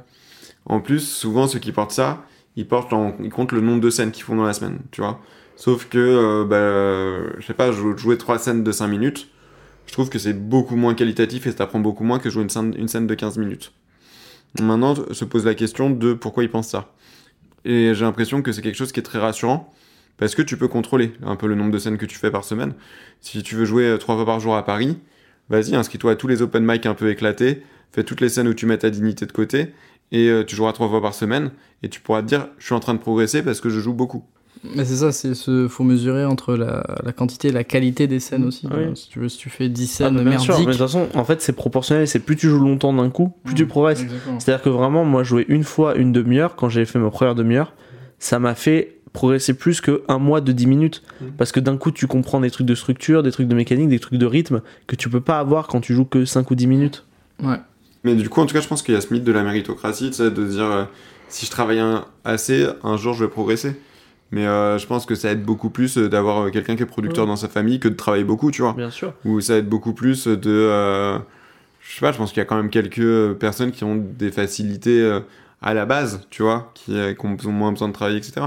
Mais bah, comme on vit dans une société capitaliste où il y a des inégalités, etc., et qu'il faut... que c'est un peu obscène pour les bourgeois de... Ils ont besoin de le justifier par quelque chose. Bah, il y a ce mythe de la méritocratie qui est, qui est très présent dans notre société. Et je pense que ça a un peu euh, atteint le stand-up aussi. Ouais, mais je pense euh, il y, a, il y a toujours une, une limite. Je pense que si tu travailles pas assez, à un moment donné, tu vas, tu vas, tu vas rester bloqué à un, un certain niveau. Qu'est-ce que tu entends par travailler? Parce que je pense qu'il y a plein de façons différentes de. euh, tu non, vois mais je veux dire, si tu te, ouais, je comprends. Mais si tu te reposes uniquement sur euh, tes facilités, etc., et que Mhm. tu, juste, tu- je pense, juste jouer et pas travailler forcément son écriture et tout, euh, euh, sa mise en scène, etc., et juste jouer et se dire bon, ben j'ai les facilités. Je pense que tu peux pas forcément aller aussi loin que si tu te dis bon, euh, je fais les choses carrées, euh, je travaille ça, ça, ça pour améliorer. Oui, non, forcément, tu vois, ça aide un peu. Mais je pense que moi, ce que, ce que je critique, c'est vraiment ce mythe que euh, la clé, c'est le travail et que ceux qui en réussissent pas, c'est parce qu'ils ont pas assez travaillé, etc. Tu vois. Ah ben il y a aussi, euh, ah oui très- non, bien sûr, vois, ça- de, ça, ça infuse Ah oui, vraiment. oui, bien sûr. Je pense. Et après, tu vois, tu peux. euh, T'as des gens où euh, bah, leur point fort, c'est pas l'écriture. Tu vois, et juste en jouant beaucoup, ils vont être euh, capables de développer une présence scénique, euh, une attitude scénique qui va être Mm. ultra drôle, tu vois. Ouais. Et c'est une autre forme de travail parce qu'au final, euh, ils vont pas forcément se regarder, mais ils vont juste gagner empiriquement, en fait. De, euh, Bien sûr. Bah, De toute façon, pour ce débat, moi j'ai envie de dire, c'est comme à la poste, il y a plusieurs facteurs, quoi. Tout à fait. Waouh. Je pense que toi, elle faut que tu travailles. Par contre, je crois pas à la Ouais, ouais. méritocratie, Non, mais. euh, Celle-là, elle est pas de chat GPT, elle est de toi. hein. J'en suis fier. Elle est dans le spectacle je- je sais plus. Tu l'as vu? Franchement, moi, ce que je comprends pas, c'est que t'assumes pas ton sketch sur la sauce soja sur les couilles, et ça, t'assumes, tu vois. C'est pas que je l'assume pas, c'est que je sais qu'il est excellent, et mais je me demande est-ce que je spoil les gens de cette blague ou pas? Parce que voilà, il y a un débat, il y a un débat à avoir. Tu vois ce que je veux dire? Mais regarde, est-ce que tu as genre. Les gens, si les gens savent que tu fais un sketch sur la sauce soja, mais ils ont aucune des blagues, tu peux que développer leur curiosité en vrai, tu vois. Ouais, j'avoue. Bien À moins sûr. qu'ils se En renseignent. fait, si tu dis sauce soja, Hmm. ça va, mais couilles dans la sauce soja, ça donne beaucoup trop d'indices. Ah ouais, J'ai l'impression. Là- Ouais, je sais pas, pour moi, tu vois, tu dis, euh, il y a un sketch où tu parles de mettre des couilles dans de la sauce soja. J'ai envie de venir te voir, tu vois. C'est vrai? Parce que je me dis comment il a fait un sketch? Il a mis, déjà, il a mis ses couilles dans la sauce soja, tu vois. Et euh, t'as envie de savoir les le, blagues, tu gars, vois. le gars a peur de rien, quoi. Ouais. Donc, euh, Ok, non mais c'est intéressant. Bon, maintenant il est temps de passer au jeu de l'émission. Alors oui, dans chaque émission on fait un petit jeu. Et euh, pour ceux qui suivent l'émission depuis le début, depuis le tout premier épisode, nous avons un running gag qui nous a été apporté par Vincent Barra, ton ami, Oui. euh, puisque on avait parlé de... il a dit pas trop. Pour les... C'était très peu audiophile euh, ce qu'il avait fait, mais... euh, nous parlons et nous faisons des blagues depuis le premier épisode et dans chaque épisode sur l'humoriste Gaspard Proust. Et du coup, moi, ce soir, j'avais un peu envie de terminer cet arc de blague pour terminer cette saison. Et j'ai fait un jeu qui lui est dédié. euh, un jeu qui s'appelle Gaspard Proust ou Gaspard Prout. J'ai lu le titre tout à l'heure, j'ai Wow. dû me retenir. Le concept est très simple. Je vais vous lire une phrase. À vous de deviner si c'est une blague de Gaspard Proust ou une de l'humoriste que j'ai totalement inventé, Gaspard Prout. Ok. Il est de quel bord politique, Gaspard Prout? Euh, bon, tu verras. hein, je pense que c'est. C'est c'est quoi ses caractéristiques? C'est un opposé. euh, c'est- Ouais, c'est ça. Non, c'est un plagiat. C'est vraiment euh, Gaspard Proust avec une moustache. Ouais, mais donc nul. Enfin, ouais, mais en même Bah, temps le. Le- C'est des blagues de Gaspard Proust faites par ChatGPT en fait. Ah, ok. Oui, Là, non, mais l'idée en fait, c'est que c'est de se poser la question si c'est lui ou pas, parce que si c'est complètement différent, ça n'a aucun intérêt. Le jeu, oui, je pense que c'est très donc facile. C'est très similaire à Gaspard Proust, mais c'est pas lui. C'est ça. Vas-y, c'est ce qu'il aurait pu dire dans un monde parallèle. Ça aurait été très drôle que tu fasses un jeu genre Gaspard Proust ou Marina Rollman. ça, c'est un vrai jeu auquel je veux jouer. Et tu prends vraiment les blagues les plus anodines, c'est celles où il y a vraiment aucune once de politique. Ah Et du coup, tu dois, es obligé d'essayer de politiser le sujet pour euh, décider lequel des deux a écrit cette blague. Et donc voilà. Et donc j'ai dû me plonger dans le monde de Gaspard Proust, de spectacles et de et de chroniques radio. T'as dû les regarder du coup. Ça a été un plaisir. Moi, moi, ma théorie, c'est que vraiment, il aime regarder des blagues de Gaspard Proust, mais il assume pas. Et c'est juste un prétexte. En vrai, il avait des trucs. Enfin, moi je trouve qu'il a quand même une certaine plume. Moi, je je suis pas d'accord. Moi, je suis c'est le genre de personne ouais. où je suis pas d'accord avec ce qu'il dit sur le Ouais. plan politique, Mm. mais sur le point de vue de la technique de comment il fait des Exactement. blagues, c'est plutôt pas mal. Il, il pourrait être très bon s'il disait pas des. Moi, je-. L'impression que j'en ai, en tout cas, moi, j'ai vraiment eu l'impression qu'il a perdu en niveau. Je suis totalement Genre, vraiment, c'est. Je pense qu'en spectacle, euh, dans ses anciens spectacles, il y avait des trucs bons. Ouais. Moi j'ai vu que son premier spectacle. Et, a Euh, sur ouais. de Gaspard Proust Tapine, t'avais des, t'avais des, des bonnes vannes et tout, des angles intéressants, mais. Mais euh, moi, je suis très amateur de plaisir coupable. Tu sais, genre, euh, ce côté, genre. euh, Ok, je devrais pas aimer ça, mais c'est assez bien pour que j'aime. C'est un truc qui marche très bien chez moi. Tu sais, genre le côté. Euh, tu sais, genre l'écrivain maudit que je devrais détester. Je sais pas, genre Bukowski, j'adore parce que t'as ce côté de. Le type était odieux, était alcoolique, etc. Et pourtant, c'est un génie. Ça me touche. Euh, la personne qui se fait consumer par la haine, etc. Mais qui est, qui est un, qui est un génie, c'est un truc qui, me, qui pourrait m'attirer énormément. Et du coup, j'écoutais les, les, les chroniques de Gaspard Proust en disant je vais penser exactement le contraire. Mais euh, ça me fait rire en mode oh le bâtard, il est fort, tu vois. Mm. Et au final, ces chroniques, je les trouve vraiment éclatées alors que j'aimerais pouvoir aimer euh, pour faire chier mes potes qui pensent comme moi, tu vois. Et euh, vraiment, donc, euh, je pense réussir à être un peu objectif là-dessus parce que j'aurais eu envie d'aimer, j'aurais eu envie de me dire ah je déteste ce type, mais l'artiste est génial. Ouais. Et j'y arrive pas parce que je trouve que vraiment ces chroniques, euh, le niveau il est pas fou quoi. Les chroniques, j'avoue que j'aime. Mais en spectacle, j'ai pas vu son dernier spectacle. Je sais parce que j'en avais, vu des bouts et j'avais trouvé ça chiant. Ouais, j'ai pas vu. J'avais vu aussi, euh, moi j'étais jusqu'à regarder, euh, alors avec bloqueur de pub, attention, mais euh, ce qu'il avait fait au gala de Valeurs Actuelles, j'avais regardé, Et c'était nul, genre Nul, vraiment ouais. nul. Très bien. Bon. Eh bien, on va commencer tout de suite euh, avec cette première phrase. La retraite, cet endroit formidable où on se fait chier en étant myope et obèse. Moi, je crois que c'est du vrai, ça. Ouais, moi je dirais Gaspard Proust aussi. Ouais. Ça, ça, il ressemble, oui. Et ben c'est vrai. Hmm. Voilà. Euh, ensuite, euh, Moi, j'ai des f- potes qui sont myopes et obèses et ils sont même pas à la retraite, ils sont dégoûtés. Nul. Genre, vraiment. Ouais, t'as tout perdu à ce moment-là. la femme célibataire, on la voit tout de suite avec ses petits yeux de roumaine qui a raté son adoption. Ah, c'est Gaspard Proust, ça. Trop C'est- méchant. ouais, non, Ouais, c'est trop méchant, c'est Gaspard Prout. Ouais, Ouais, c'est Gaspard Proust. faux, ça. Et ben c'est du vrai. Mais Oh, non, waouh Oh là là. La violence de ce truc. Aïe, aïe, Ah waouh. Est-ce qu'on peut lui rappeler que sa femme a été célibataire avant de le connaître Mm, ouais. C'est ça. Euh, la... Pardon. Stranger in the Night, Syphilis in the Morning. Moi, celle-là elle me fait rire. en Ouais, vrai. ouais, Ouais, ouais. Euh, drôle. je sais pas. Ah, je- j'ai envie. Je pense. Je pense que ça aurait Ah. été plus drôle avec Sida parce que t'as vraiment ce, ce cliché raciste de euh, le Sida c'est en Afrique, etc. Tu vois. Euh, Je- pense qu'il l'aurait fait avec Sida. Je pense que le vrai Gaspard Proust l'aurait fait avec Sida. Et ah, du un coup. doute. Ah, je sais pas. Ça peut tellement être. Après, si c'est une parodie de chanson, tu sais, il y a le nombre de pieds qu'il faut Ah, compter. ouais. Donc, euh, Ah. syphilis, sida, c'est pas le nombre de pieds. Non, ouais, ok, donc c'est toi, c'est Gaspard Prout. Vu comment tu justifies. Vas-y. Moi, Gaspard Proust. Eh bien, c'est vrai, en fait. Mais Ah. non, sérieux. Elle est Mais bien, c'est fou. Ouais, celle-là- celle-là est drôle, est elle me fait rire. en vrai. L'élection présidentielle, ce moment excitant où on se fait promettre monts et merveilles, mais où on sait qu'on va se faire baiser comme un obèse cherchant un fast-food. Wow. Une nouvelle blague grossophobe. Oh, waouh. Mais C'est fou d'écrire ça. Moi, je pense que c'est du Gaspard Proust.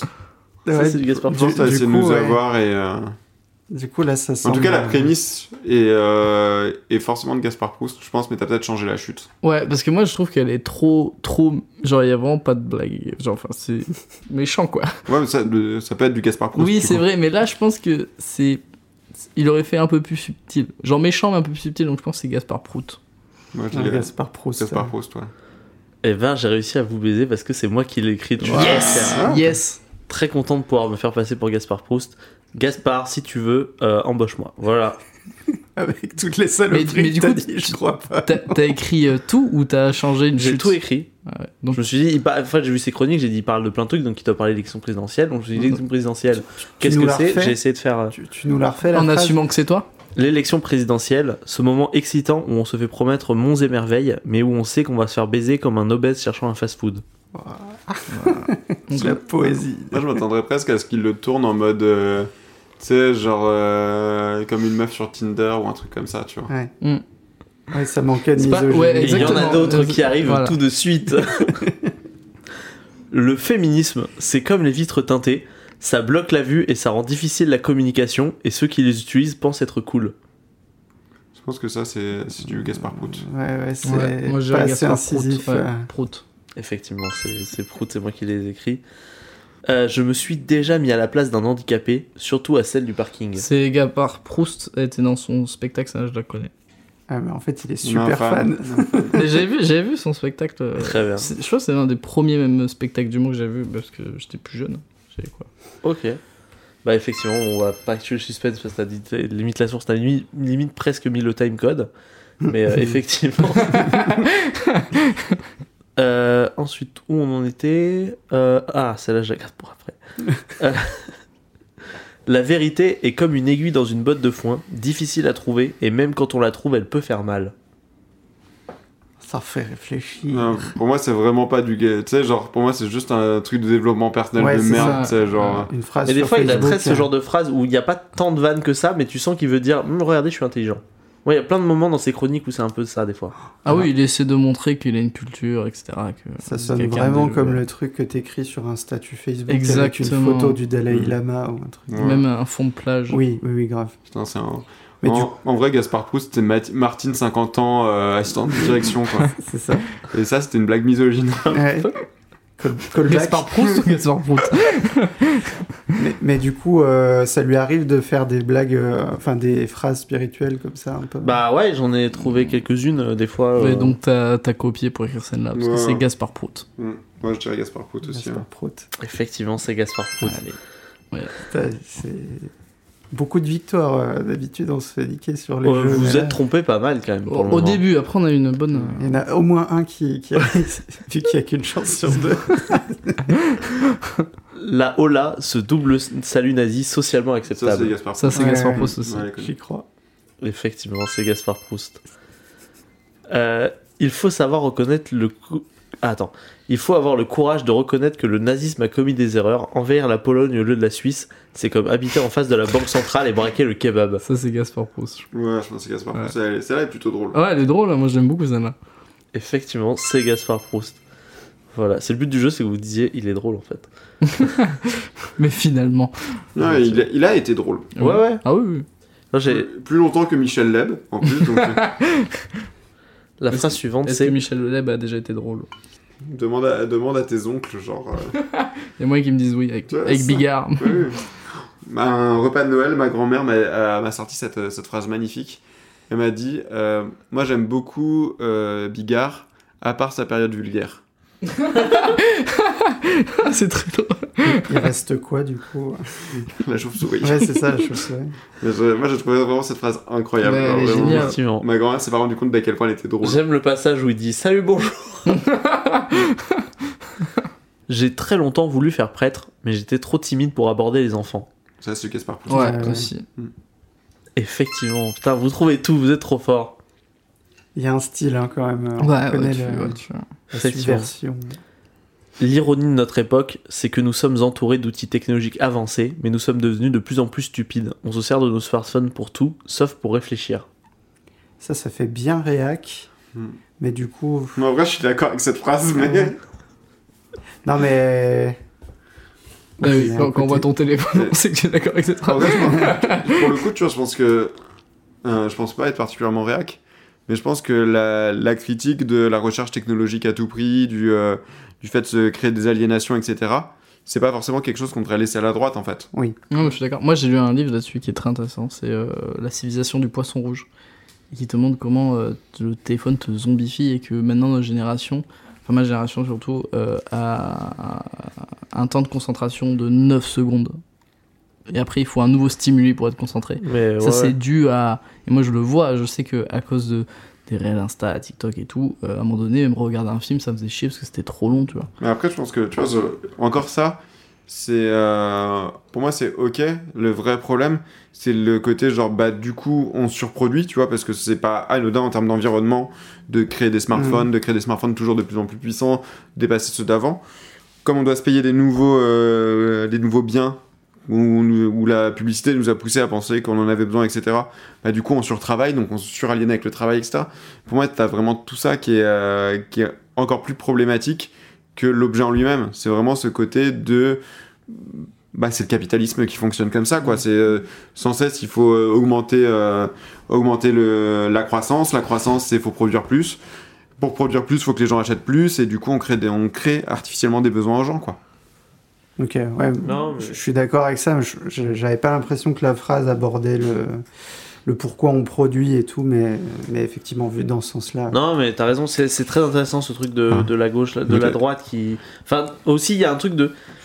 J'ai l'impression que dès que t'essayes de critiquer des trucs d'aujourd'hui, c'est boomer. Maintenant, t'as le truc automatique de Mm. t'es un boomer. Tu vois, j'ai l'impression que tu peux plus avoir de recul des fois sur, euh, sur les. Quand tu te questionnes sur les outils qu'on utilise aujourd'hui et comment on les utilise et, et comment on, on a notre temps de concentration, comment on, Mais on ça, apprend les informations, comment on les retient. Ça, c'est à cause de Martine sur Facebook, justement, parce que Aussi, vu que les critiques sont parfois pas pertinentes, euh, Ouais, on crie direct bien au sûr. ouais. Voilà, c'est Ouais. ça. C'est ce truc, mais par exemple, tu vois, moi je vois, euh, du coup, comme je disais en début d'émission, hier j'ai découvert ChatGPT et je me suis un peu Mm. amusé avec. Et en vrai, non mais, un enfant. bah, en vrai, oui, j'ai fait, j'ai fait des trucs nuls avec, mais en fait, je me dis, putain, c'est un outil tellement, enfin, en, en une heure avec, je me suis rendu compte de la puissance de cet outil et de mais dire, moi aussi. mais en fait, Mm. je peux être facilement tenté de dire, ok, euh, de ne plus réfléchir de tout dans la vie et de lui demander des Mm. choses juste directement Mais par moi, ça j'avoue, j'ai j'ai et d'être ça euh, automatique et ça peut me rendre fou. pour les partiels. Là, j'avais un partiel à faire et j'avais un peu beaucoup la flemme. Et je lui ai vraiment posé la question. Il m'a répondu, je fais copier-coller, j'ai eu 17. Wow. Ça, c'est- Non, mais tu vois, mais c'est truc où je me suis dit. un truc là. je- Non, mais je, vois- je me suis dit, faut que. Bah, on attend que du coup tes résultats ils tombent aujourd'hui en plus. Non, mais j'ai eu celui-là parce que c'était rattrapage, oui, ça tombe Ok. aujourd'hui. Mais, les mais euh, ceux que j'ai passés, j'ai vraiment eu 17. Alors que la prof a dit de toute façon, vous faites chat GPT, je vais vous gauler. J'ai eu 17. Ok, trop bien. Elle t'encourage en fait à apprendre ChatGPT, Ouais, vraiment. c'est un défi de ça. Ouais, ça. C'est ça, Mais, euh, pas. Je sais pas, moi, je trouve que ce qui m'a vraiment amusé avec ChatGPT, c'est euh, lui demander comment je dois me comporter avec d'autres êtres humains. Moi, c'est vraiment ça qui me. Genre, euh, je lui ai demandé. euh, on avait un running gag sur euh, Samir Bourré qui avait dit qu'il avait percé. Et du coup, on fait plein de blagues sur le fait que Samir est persuadé qu'il a percé. Et euh, du coup, j'avais demandé à ChatGPT euh, comment euh, faire comprendre à mon ami Samir qu'il n'a pas percé euh, dans le stand-up sans vouloir le vexer. Il m'a répondu tout un paragraphe comme ça. Et, euh, Trop bien. m'a Et tu, bon. tu lui as envoyé un texto avec le paragraphe. Euh, non, je vais envoyer, j'ai envoyé carrément, je- pour que ce soit plus drôle, j'avais envoyé un copier-coller de la page ChatGPT en fait. Sur des C'est en screenshot euh, comme ça. Mais ouais, mais euh, en fait, je me dis, genre, tu peux ne plus réfléchir. Genre, tu Ah peux oui. vraiment, ça peut tuer euh, l'humanité. Pour moi, ça peut être, ça peut tuer l'humanité. Tu vois, genre, idiocratie. Enfin, j'ai l'impression, après, d'être un boomer, tu vois. Mais j'ai un vrai truc de si on se repose trop dessus et qu'on n'essaye plus de nous-mêmes créer notre propre intelligence, Hum, je suis d'accord. euh, ça va devenir. Parce que, vu que c'est une intelligence artificielle qui se nourrit de la connaissance, si au bout d'un moment, toute la connaissance disponible est créée par une intelligence artificielle, ça va tourner en boucle et ça devient juste de la débilité euh, de plus en plus. tu vois, ça va vrai. faire la dégénérescence. Il y aura toujours des gens pour continuer à créer, mais c'est sûr qu'il y Bah, a une le grande problème, que partie si- de la population voilà. qui Ouais, va mais arrêter. le problème, c'est qu'au bout d'un moment, si tout l'argent euh, est donné aux gens qui utilisent ChatGPT et que les gens qui avant euh, réfléchissaient non plus les, ne sont plus financés, bah ils peuvent plus. euh, Tu sais, on, on gagne quand même toujours un peu. euh, Il y avait, bon, alors je suis pas fan de, de Raphaël Enthoven, mais il a fait un battle euh, contre ChatGPT. Je sais pas si t'as- Ah oui, Euh, la dissertation, ouais. de- Voilà. du bac de philo. Le bac de philo, voilà. Bon, il a, il a quand même eu euh, 19 ou 20 et ChatGPT a un 11, tu vois. Parce que là, pour le coup, la philo, c'est un peu plus abstrait. Toi, je sais pas ce que c'était comme C'était, euh, partiel. non, c'était de l'histoire. Ok. Oui, donc, donc un peu plus euh, factuel. euh, ouais. Alors que là, du coup, euh, bah, au niveau réflexion, il, il a moyen plus, quoi. Ouais, ouais. Donc euh, quelqu'un qui, qui est habitué euh, peut réussir. Oui, mais le, truc, le euh. problème, c'est pas tellement ChatGPT plus que le capitalisme. C'est-à-dire qu'un outil comme ChatGPT devrait servir à alléger les charges de travail des populations Oui. et, de, et de leur permettre d'avoir plus de temps libre ou de concentrer leur énergie différemment. Alors que là, actuellement, ce que je suis en train de faire, c'est juste en train de remplacer des travails et de ramener d'autres gens vers encore plus de Après, de toute pauvreté. façon, si tous les métiers euh, intellectuels sont pris par ChatGPT, on pourra tous devenir garagistes. Et c'est un callback. Et, C'est et je pas pourrais que- vous faire une formation pour faire des vidanges. C'est un callback sur les callbacks. Pff, callback au carré. Festival Prends- du Prends ça, callback. ChatGPT. Il est incapable d'écrire ça, ChatGPT. En vrai, euh, pour un podcast dans l'écriture, c'est intéressant qu'on parle de chat GPT, mais en fait, on pourrait presque y consacrer un, enfin, de- à l'intelligence artificielle un épisode à part, tellement il y a de choses à dire en vrai dessus. Euh, Peut-être l'humoriste de demain, ChatGPT. Hein. c'est- bah, en vrai, tu sais que du coup, tu vois, quand on fait des trucs. euh, je, je- je me dis, quand j'ai écrit vos descriptions avec ChatGPT, je me suis dit, il commence à avoir des trucs de réflexion où il y a des mécaniques d'humour. Tu vois, elles sont pas drôles, mais il y a des mécaniques, tu vois, il comprend des mécaniques. Donc, euh, moi, je pense que dans quelques années, c'est possible que ça crée pas des blagues originales, mais que ça condense à créer des. Il y aura Enfin, genre, peut-être tu un peux- style robotique plus tard. Non, mais en vrai, je Ah pense ouais, que. ChatGPT, tu peux dire un truc du genre, bah là, tu peux lui dire, genre, écris une blague à la façon de Gaspard Proust, Mhm. et ça se trouve, ça va t'écrire, euh, tu vois ce que je veux dire? T'as essayé? Ce que, ce que tu es en train Non, de dire, c'est. bah, j'y pense là, du coup, mais. Du coup, ce que tu es en train de dire, c'est que ChatGPT pourra remplacer les humoristes du Paname? Bah, complètement. Le P-word, il est de keyword est retour. sorti. Ça tire. Que tu peux nous répéter du coup la, la phrase du jeu parce qu'on a Alors, c'était l'ironie de notre époque, c'est que nous sommes entourés d'outils technologiques avancés, mais nous sommes devenus de plus en plus stupides. On se sert de nos smartphones pour tout, Ah, sauf pour réfléchir. Je pense que c'est Proust. Ouais. Moi je le vois bien dans Moi, Ah, vous j'aurais avez dit- pas donné votre réponse Moi, je dis. Gaspard Proust. Ah putain, Proust. Proust. c'est des Proust. proutes. Effectivement. Ah, Ah, trop fort. Ah, il était... Au son, il était bien. Yes, bah, le son est bien, J'aime tous quand les ça cas. claque. J'aime quand ça, j'aime quand ça claque. Euh, les, pa- les États-Unis, pays du tiers-monde dans la mesure où ils ont été découverts par un Portugais, abritent la plus forte communauté d'Américains vivant en dehors de l'Irak. Non, je pense pas quand même. Je pense que c'est toi ça. C'est Proust. C'est pas très marrant. Non. Non, non, je pense que c'est Proust. Du coup, ça peut être les deux, c'est ça le problème. C'est- c'est compliqué. Euh, Gaspard Prout. Ouais, Proust. Ouais, la Proust, ça serait. Eh ben, c'est Gaspard Proust. Ah non Bam Voilà, je sais plus le contexte de cette phrase, mais je crois que c'était une chronique. Ensuite, avant-dernière, euh, le divorce, c'est comme une remise à zéro de la vie conjugale. C'est un peu comme formater un disque dur, mais avec moins de fichiers et plus de factures d'avocats. Putain, mais t'arrives à bien écrire du Hmm. Proust, toi. Bah, sauf si c'est lui, du coup. Oui, je sais, mais tu sais, t'as ce truc, Ouais. tu te poses la question, tu te dis. Il y en a aucune où ça a été vraiment. euh, Ouais, sûr, euh, c'est. c'est- À part celle qu'on connaissait déjà de Oui, Gaspard voilà, c'est Proust. ça, oui, ouais. voilà, mais le jeu- doute. en fait, le jeu sera beaucoup plus facile une fois que Gaspard Proust aura percé, quoi. Ouais, c'est ça. C'est ça.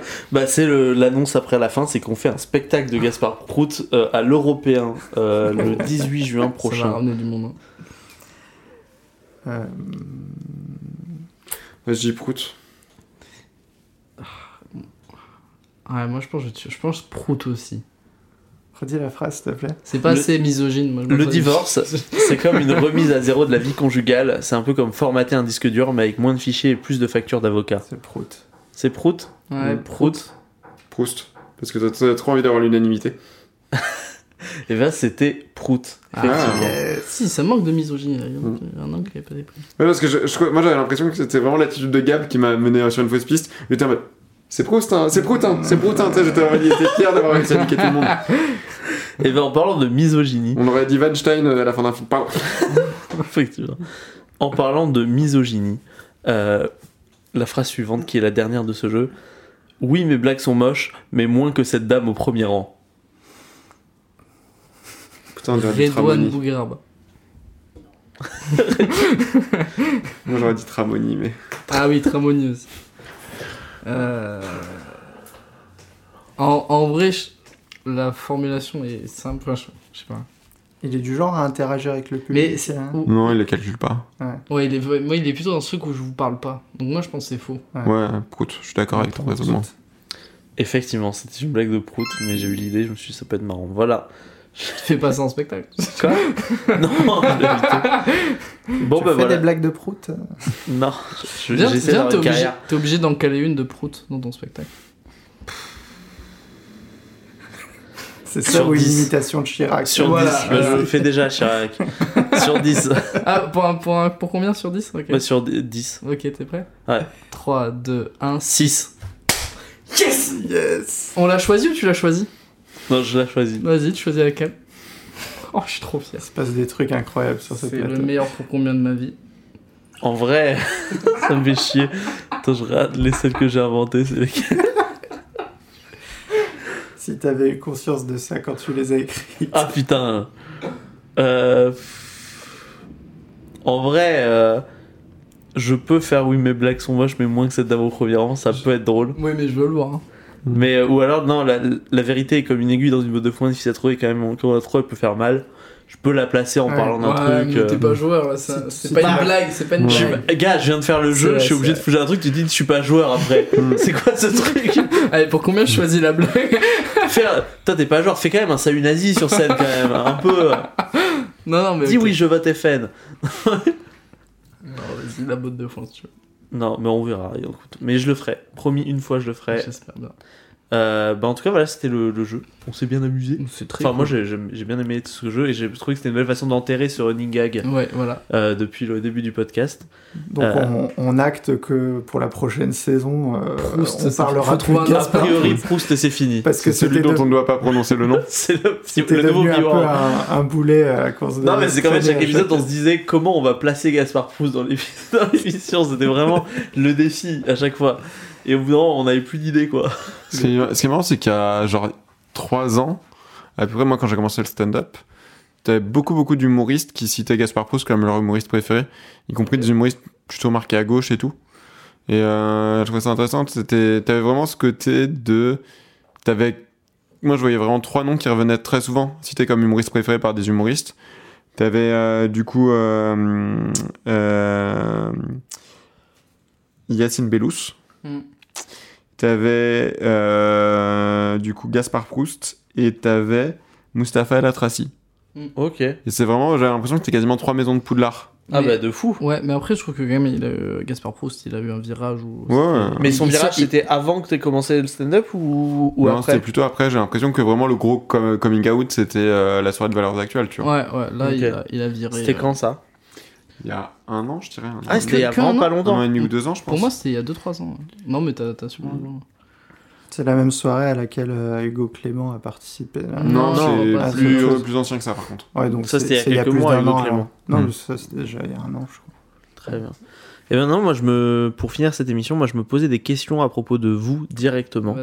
Euh, Tom, Tom, toi, Ouais. tu, on en a parlé un peu tout à l'heure euh, dans les questions, mais tu parles beaucoup de handicap dans ton spectacle parce que ton père est handicapé. Ouais. Comment t'es venu l'idée d'en parler? Euh, comment- Parce que en fait, euh, c'est très simple. Moi, ce- mon papa, c'est, je trouve que c'est une force de la nature parce qu'il fait plein de choses et on voit pas qu'il est handicapé. Moi, des fois, j'ai dit à des potes, euh, ouais, mon père, voilà, il, il est, du coup, il a une amputation euh, au niveau euh, de la jambe, au niveau du tibia, quoi. Et euh, je disais à mes potes, voilà, mon père est handicapé et personne ne me croyait parce que mon père, euh, il fait toujours plein de choses et tout, c'est fou. Et il a toujours su en rigoler. Et j'ai trouvé ça fou. Et c'est une force de caractère. euh, même après, j'ai retrouvé ça parce que j'ai fait aussi du C6 foot. En gros, j'étais gardien de but dans une équipe de malvoyants. Et vraiment, les vannes, Et ils se sont pas rendu compte que tu voyais très bien. je les ai un peu niqués. Non, en vrai, le, gars. très fair le- hein, quand même. Et il est prêt à tout pour gagner, quoi. Non, mais si tu veux, dans, dans l'équipe, le gardien est voyant. Il plissait vite fait les yeux. il Ouais, je vois, je vois rien, je vois. Franchement, t'as t'as pas honte d'avoir triché juste pour aller aux Jeux Paralympiques. Ouais, c'est vrai. Non, mais du- le gardien est Et voyant. après, tu t'étonnes qu'ils te croyaient pas quand tu sais que ton père était handicapé, quoi. ouais, moi je suis aveugle, mon père il a, il a pas de jambes, ma grand-mère elle est cul de ouais, c'est bon. À d'autres, quoi. Non, mais du coup, c'est vrai que les pires vannes sur les aveugles que j'ai- entendues, c'est les aveugles qui ont prononcé. Et je trouvais ça une force, je trouvais ça trop drôle de le tourner en taux de dérision. Et moi, j'ai toujours euh, vécu dans ce mood-là où on pouvait en rigoler. Et, euh, et je sais que c'est pas le cas de tout le monde. Et je voulais importer ça sur scène, dire, mais on peut en rigoler en fait. C'est drôle parce que euh, ben, il arrive à en rigoler. Je trouve ça fort et c'est beau d'en rigoler. Moi, je sais que plusieurs fois que j'ai fait ce set, euh, il y a des personnes handicapées dans la salle. Et au début, j'avais un peu peur que ce soit un peu ah tu te moques du handicap. Et à chaque fois ils sont venus me voir pour me dire ah ça fait du bien quelqu'un qui parle du handicap. Ouais. et tout c'est drôle on adore ça. Tu peux aller même plus loin et tout. Et donc euh, voilà. Ça que je ça. un texte que je joue pas trop, mais que j'hésite à faire, où l'angle de base c'était vraiment une scène un peu galère, et euh, dedans t'as un monsieur un peu vieux qui parle super fort au comptoir, et personne n'ose rien lui dire parce que il a une bouteille d'oxygène dans le dos et deux tuyaux qui rentrent euh, dans les narines. Et, euh, et moi il m'énervait parce que je savais que c'est. En gros, je sentais qu'il s'en battait les couilles, qu'il allait continuer, juste parce qu'il savait que personne allait lui casser la gueule. Ouais. Et il y avait une paire de ciseaux sur la table. Franchement, j'étais en mode j'espère qu'il est bon en apnée, tu vois. Mhm. Et du coup, j'avais, j'avais hésité à faire des blagues là-dessus, ou en angle, avec l'angle de, je dis pas que qu'il faut frapper les handicapés, mais je pense qu'il y a certes- mais je pense qu'il y a certaines personnes handicapées, elles savent un peu trop que personne ne va jamais les frapper. ouais ouais Il y a, il y a rien qui peut aller après un mais de, Ouais, de ce genre. C'est ça gros, mais... Et du, l'angle est très drôle. et du coup, et je pense vraiment que j'ai un plan pour ça. C'est que je pense que je vais mettre un peu partout dans Paris des messages en braille qui diraient ici un aveugle s'est fait frapper parce qu'il faisait un peu trop le malin. mais voilà, je sais pas du coup si c'est adaptable ou pas, tu vois, mais j'avais un peu cette idée là de l'angle de. mais l'angle est très drôle Mm. et euh, il Mais prend bien je trouve que dire que il y a des personnes handicapées qui méritent de se faire frapper, c'est un peu les humaniser, tu vois, genre. euh, mais exactement mais c'est ça c'est pas- euh, c'est ça aussi qu'ils disaient avec les blagues c'est on a l'impression voilà, de- que les gens veulent pas faire de blagues euh, sur nous parce qu'on est à part Mm. tu sais euh, oh faut pas rigoler sur eux alors que c'est vraiment les, les intégrer parce qu'on rigole euh, Ouais. tous ensemble c'est vraiment euh, les montrer que ben on est on est pareil quoi Puis là, je pense que je me moque pas des handicapés. En vrai, je me moque. Je dis juste que parmi les handicapés, comme dans n'importe quelle Eh oui, population, voilà. il y a des connards. c'est ça mais c'est pas leur dire vous êtes Tu sais, euh, Ouais. De quoi? Tu te moques juste d'une personne, pas d'un, d'une Ouais, voilà. exactement Je- bah, je- ouais, je- là, je me moquais de, de la personne qui était relou, tu vois. Ouais. Mais, euh, C'est parce Mais- qu'il y a mais- des relous, c'est pas parce qu'elle était Exactement. handicapée. Ouais. Voilà, c'est son, son comment dire, c'est c'est pas juste c'est pas juste une personne handicapée, c'est une personne relou. c'est pas ton père que j'ai insulté. Mais ça pourrait. Je trouve que c'est la meilleure arme d'ailleurs, l'autodérision. Exactement. On n'a Bah, pas parlé de. Guillaume Batz euh, qui nous a quittés il y a pas Effectivement, longtemps. c'est Et à son vrai que. Qui était vraiment le- l'empereur dans Ouais. ce domaine euh, de, de Bah, moi, perso, je trouve que c'est la bombe nucléaire, mais après, c'est une question de point de vue, tu vois. Genre, euh, La bombe nucléaire. il a dit c'est la meilleure arme, tu vois. Genre, vraiment, tu vois, je, je pense que, tu vois, Vladimir Poutine qui a des armes nucléaires, il s'est pas dit on va pas envahir l'Ukraine, ils ont de l'autodérision, tu vois. Ils sont Guillaume Batz, en vrai, Guillaume Batz. En vrai, tu l'envoies là-bas. Pré- le président de l'Ukraine est un humoriste, il doit avoir de l'autodérision. C'est la meilleure arme. On ne peut rien faire. Faire. Oh mon dieu. Moi, je pense que c'est très con ce que t'as dit. Vraiment, je, je pense que tu devrais fermer ta gueule. Voilà. Vous voulez que j'aille me faire foutre Je vais aller me faire foutre. Ouais, effectivement, Guillaume Batz qui est, qui est, qui est décédé euh, récemment. euh, J'ai pas grand chose à dire, c'est quelque chose de triste et triste. voilà. C'est c'est pas facile. Moi, j'ai du mal avec la mort, donc euh, on va pas en Juste parler. mis pour la vanne de dire pas tant que ça, c'est genre. Non, mais voilà. ça, on va pas la garder, je pense. Il, ado- il aurait adoré ça. Moi, c'est ce que j'adore, c'est quand que- chaque fois que quelqu'un meurt et des gens font, parlent de lui, ils disent il aurait adoré ça. Tu ne sais pas. En vérité, Mais- ça se trouve, il faisait que- semblant. Tu sais, ça se trouve, c'est une personne qui, juste, au bout d'un moment, elle faisait semblant et que ça marchait, Ouais. et que ça se trouve, elle détestait au fond d'elle-même. Moi, j'ai vraiment l'image d'un mec qui est en train d'enculer un cadavre et qui dit Elle aurait adoré ça. Ouais, c'est ça. Mais ce que je trouvais peu, Guillaume, j'ai l'impression que sous couvert qu'il est l'autodérision, les gens balançaient les pires vannes sur Ouais, lui pour, ça. pour son décès, genre, hey, euh, Tu sais, ça se trouve. tu rentreras plus facilement, dans- je sais pas, ça va être chiant euh, pour faire un, une tombe à, ta- un truc comme ça, tu vois. Si c'est horrible, tu dis, non, mais il aurait adoré, tu non, c'est juste t'avais une vanne horrible, Tu fais trop ça se trouve, lui et ses potes, ils adoraient le faire, mais si t'es personne, et que tu vas Exactement. voir Guillaume Batz et tu dis, et que tu te fous de sa gueule, je pense qu'il va dire, va te faire enculer, gars. C'est mieux si c'est lui qui l'ait fait quand même, ouais. Oui, c'est ça. Mais sous couvert de, et il aurait aimé ça, tu pouvais dire les pires horreurs, ouais, un peu limite quand même. De fou. Euh, Adrien, euh, toi, tu joues, du coup, on a un peu parlé aussi. euh, tu joues ton spectacle solo, bon, que t'as pas joué de- depuis longtemps. Ouais. Euh, un autre spectacle prénommé euh, 30 minutes de commentaires peu pertinents sur la vie de quelques orques célèbres avec coulée de feu. Le début. L'objectif, c'est de faire une heure de Une commentaires peu pertinent. Du coup, le, le titre va peut-être que la, changer. la troisième fois où on le jouera, ce sera une heure et demie. L'objectif, c'est de faire, d'en faire un spectacle de 8 heures à la fin. Une journée. Un marathon. Ouais, non, oui, oui, c'est un projet qu'on a en tout cas. Faut Et, qu'on- un- et ainsi qu'un autre spectacle, Assis-toi, faut que je te parle, avec François Guédon. Ouais. Euh, Qu'est-ce qui te motive pour faire autant de projets? Comment est-ce qu'ils ont été créés? C'est quoi un peu la genèse de ça? Euh, Alors, bah, pour François Guédon, je me suis dit, il est plus connu que moi, donc euh, je vais sucer son buzz. Et pour Poulet de Feu, je l'apprécie vraiment. Non, plus sérieusement, avec François, c'était, on s'était posé pour discuter des idées d'écriture. Il voulait écrire un spectacle sur la politique. Et euh, du coup, on s'est donné l'idée d'utiliser l'impro pour illustrer différents systèmes politiques. Et le spectacle est un peu né comme ça. Et euh, pour Poulet, en fait, il y a le Gazette Comedy Club où il faut écrire sur l'actualité. Et euh, comme avec Poulet, on aime bien ce que ce qu'on fait l'un l'autre. On est à tous les deux un peu un registre un peu absurde et, et un personnage un peu chelou. On s'est dit que ça matcherait bien. En plus, on s'entend ultra bien. Et on a voulu écrire en duo pour le Gazette. Et c'était l'époque où il y avait Sedna, l'orque qui était en train de remonter la scène.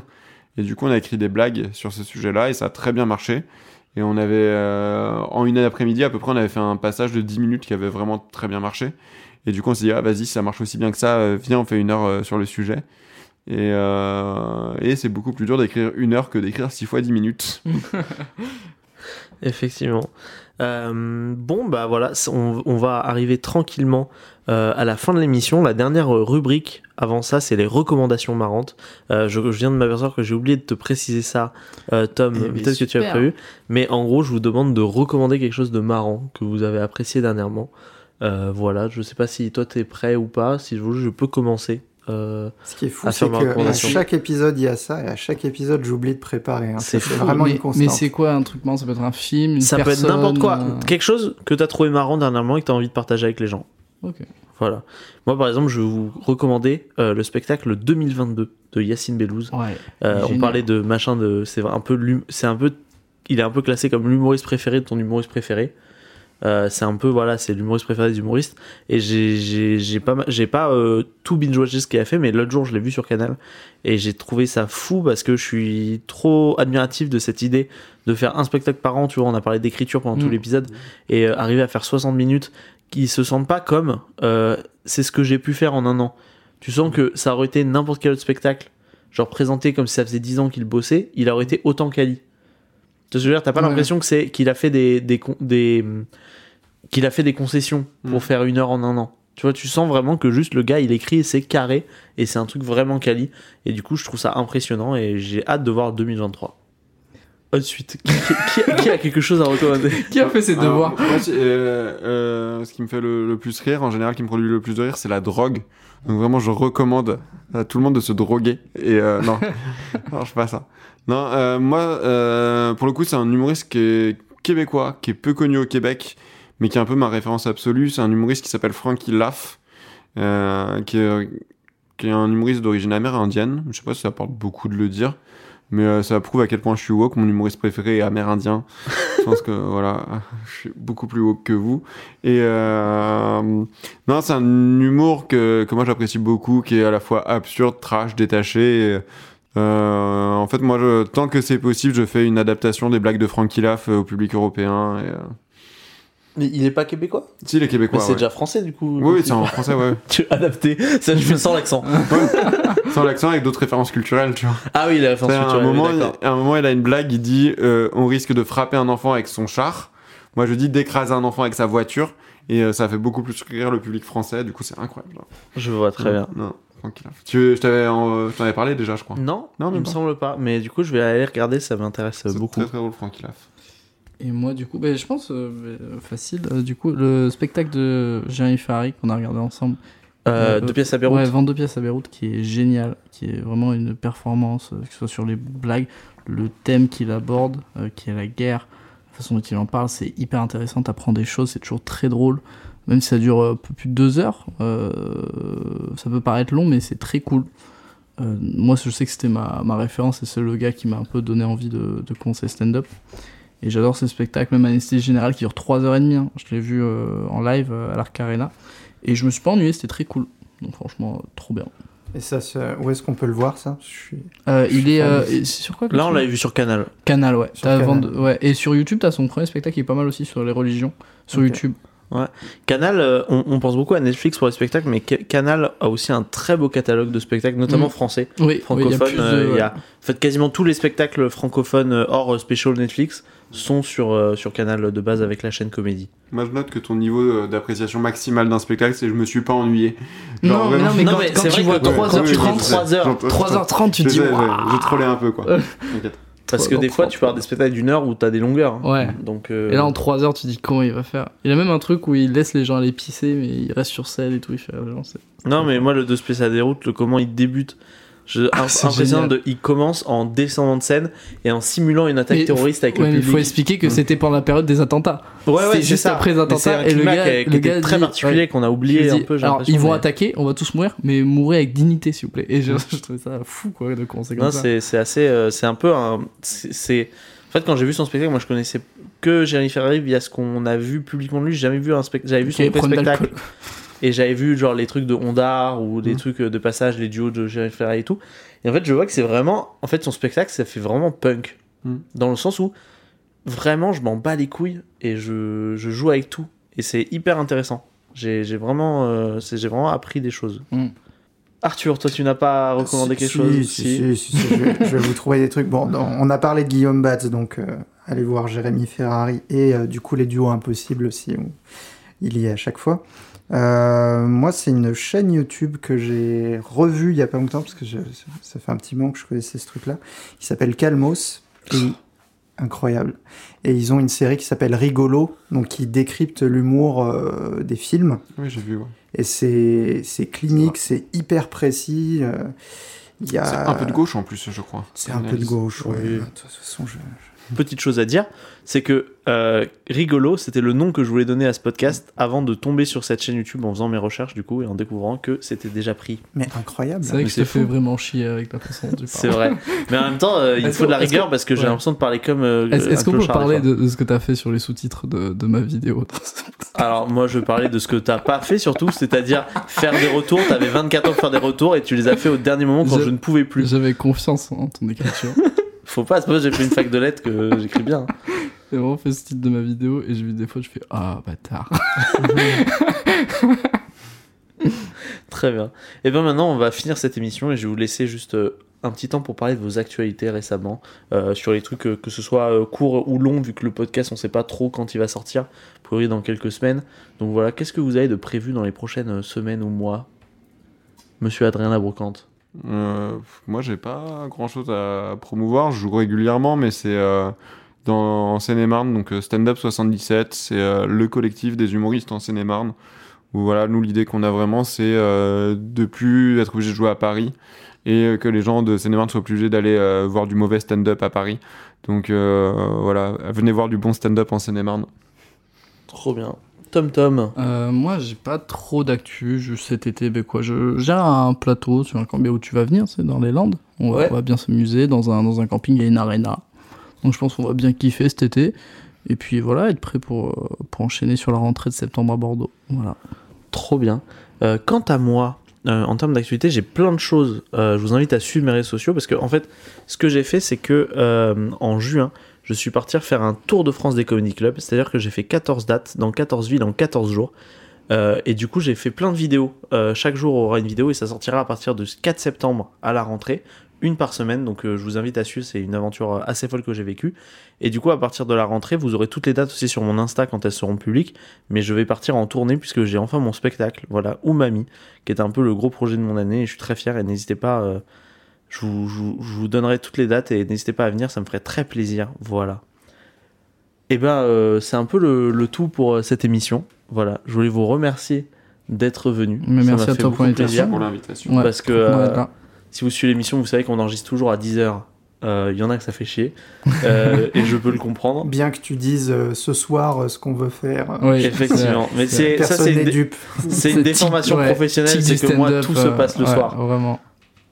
Et, euh, et je voulais merci à Arthur, du coup, parce Mm, que merci, effectivement, c'est la, c'est la fin de, de cette première saison. Oui. Voilà, où on s'est- moi, je me suis éclaté de fou. Il y aura une Euh, J'ai deuxième. adoré. Bah, ça ne tient qu'à toi, j'ai Ah envie de bah. dire. Est-ce qu'on dit qu'il y a une deuxième? Ah bah on dit qu'il y a une Eh ben, deuxième. on dit qu'il y a une deuxième, on fait un check. Bravo, Et bravo. voilà, on se retrouve à la rentrée pour de nouveaux épisodes. Passez de très bonnes vacances euh, et à bientôt. Ciao tout le monde. Ciao. Ciao. Ciao.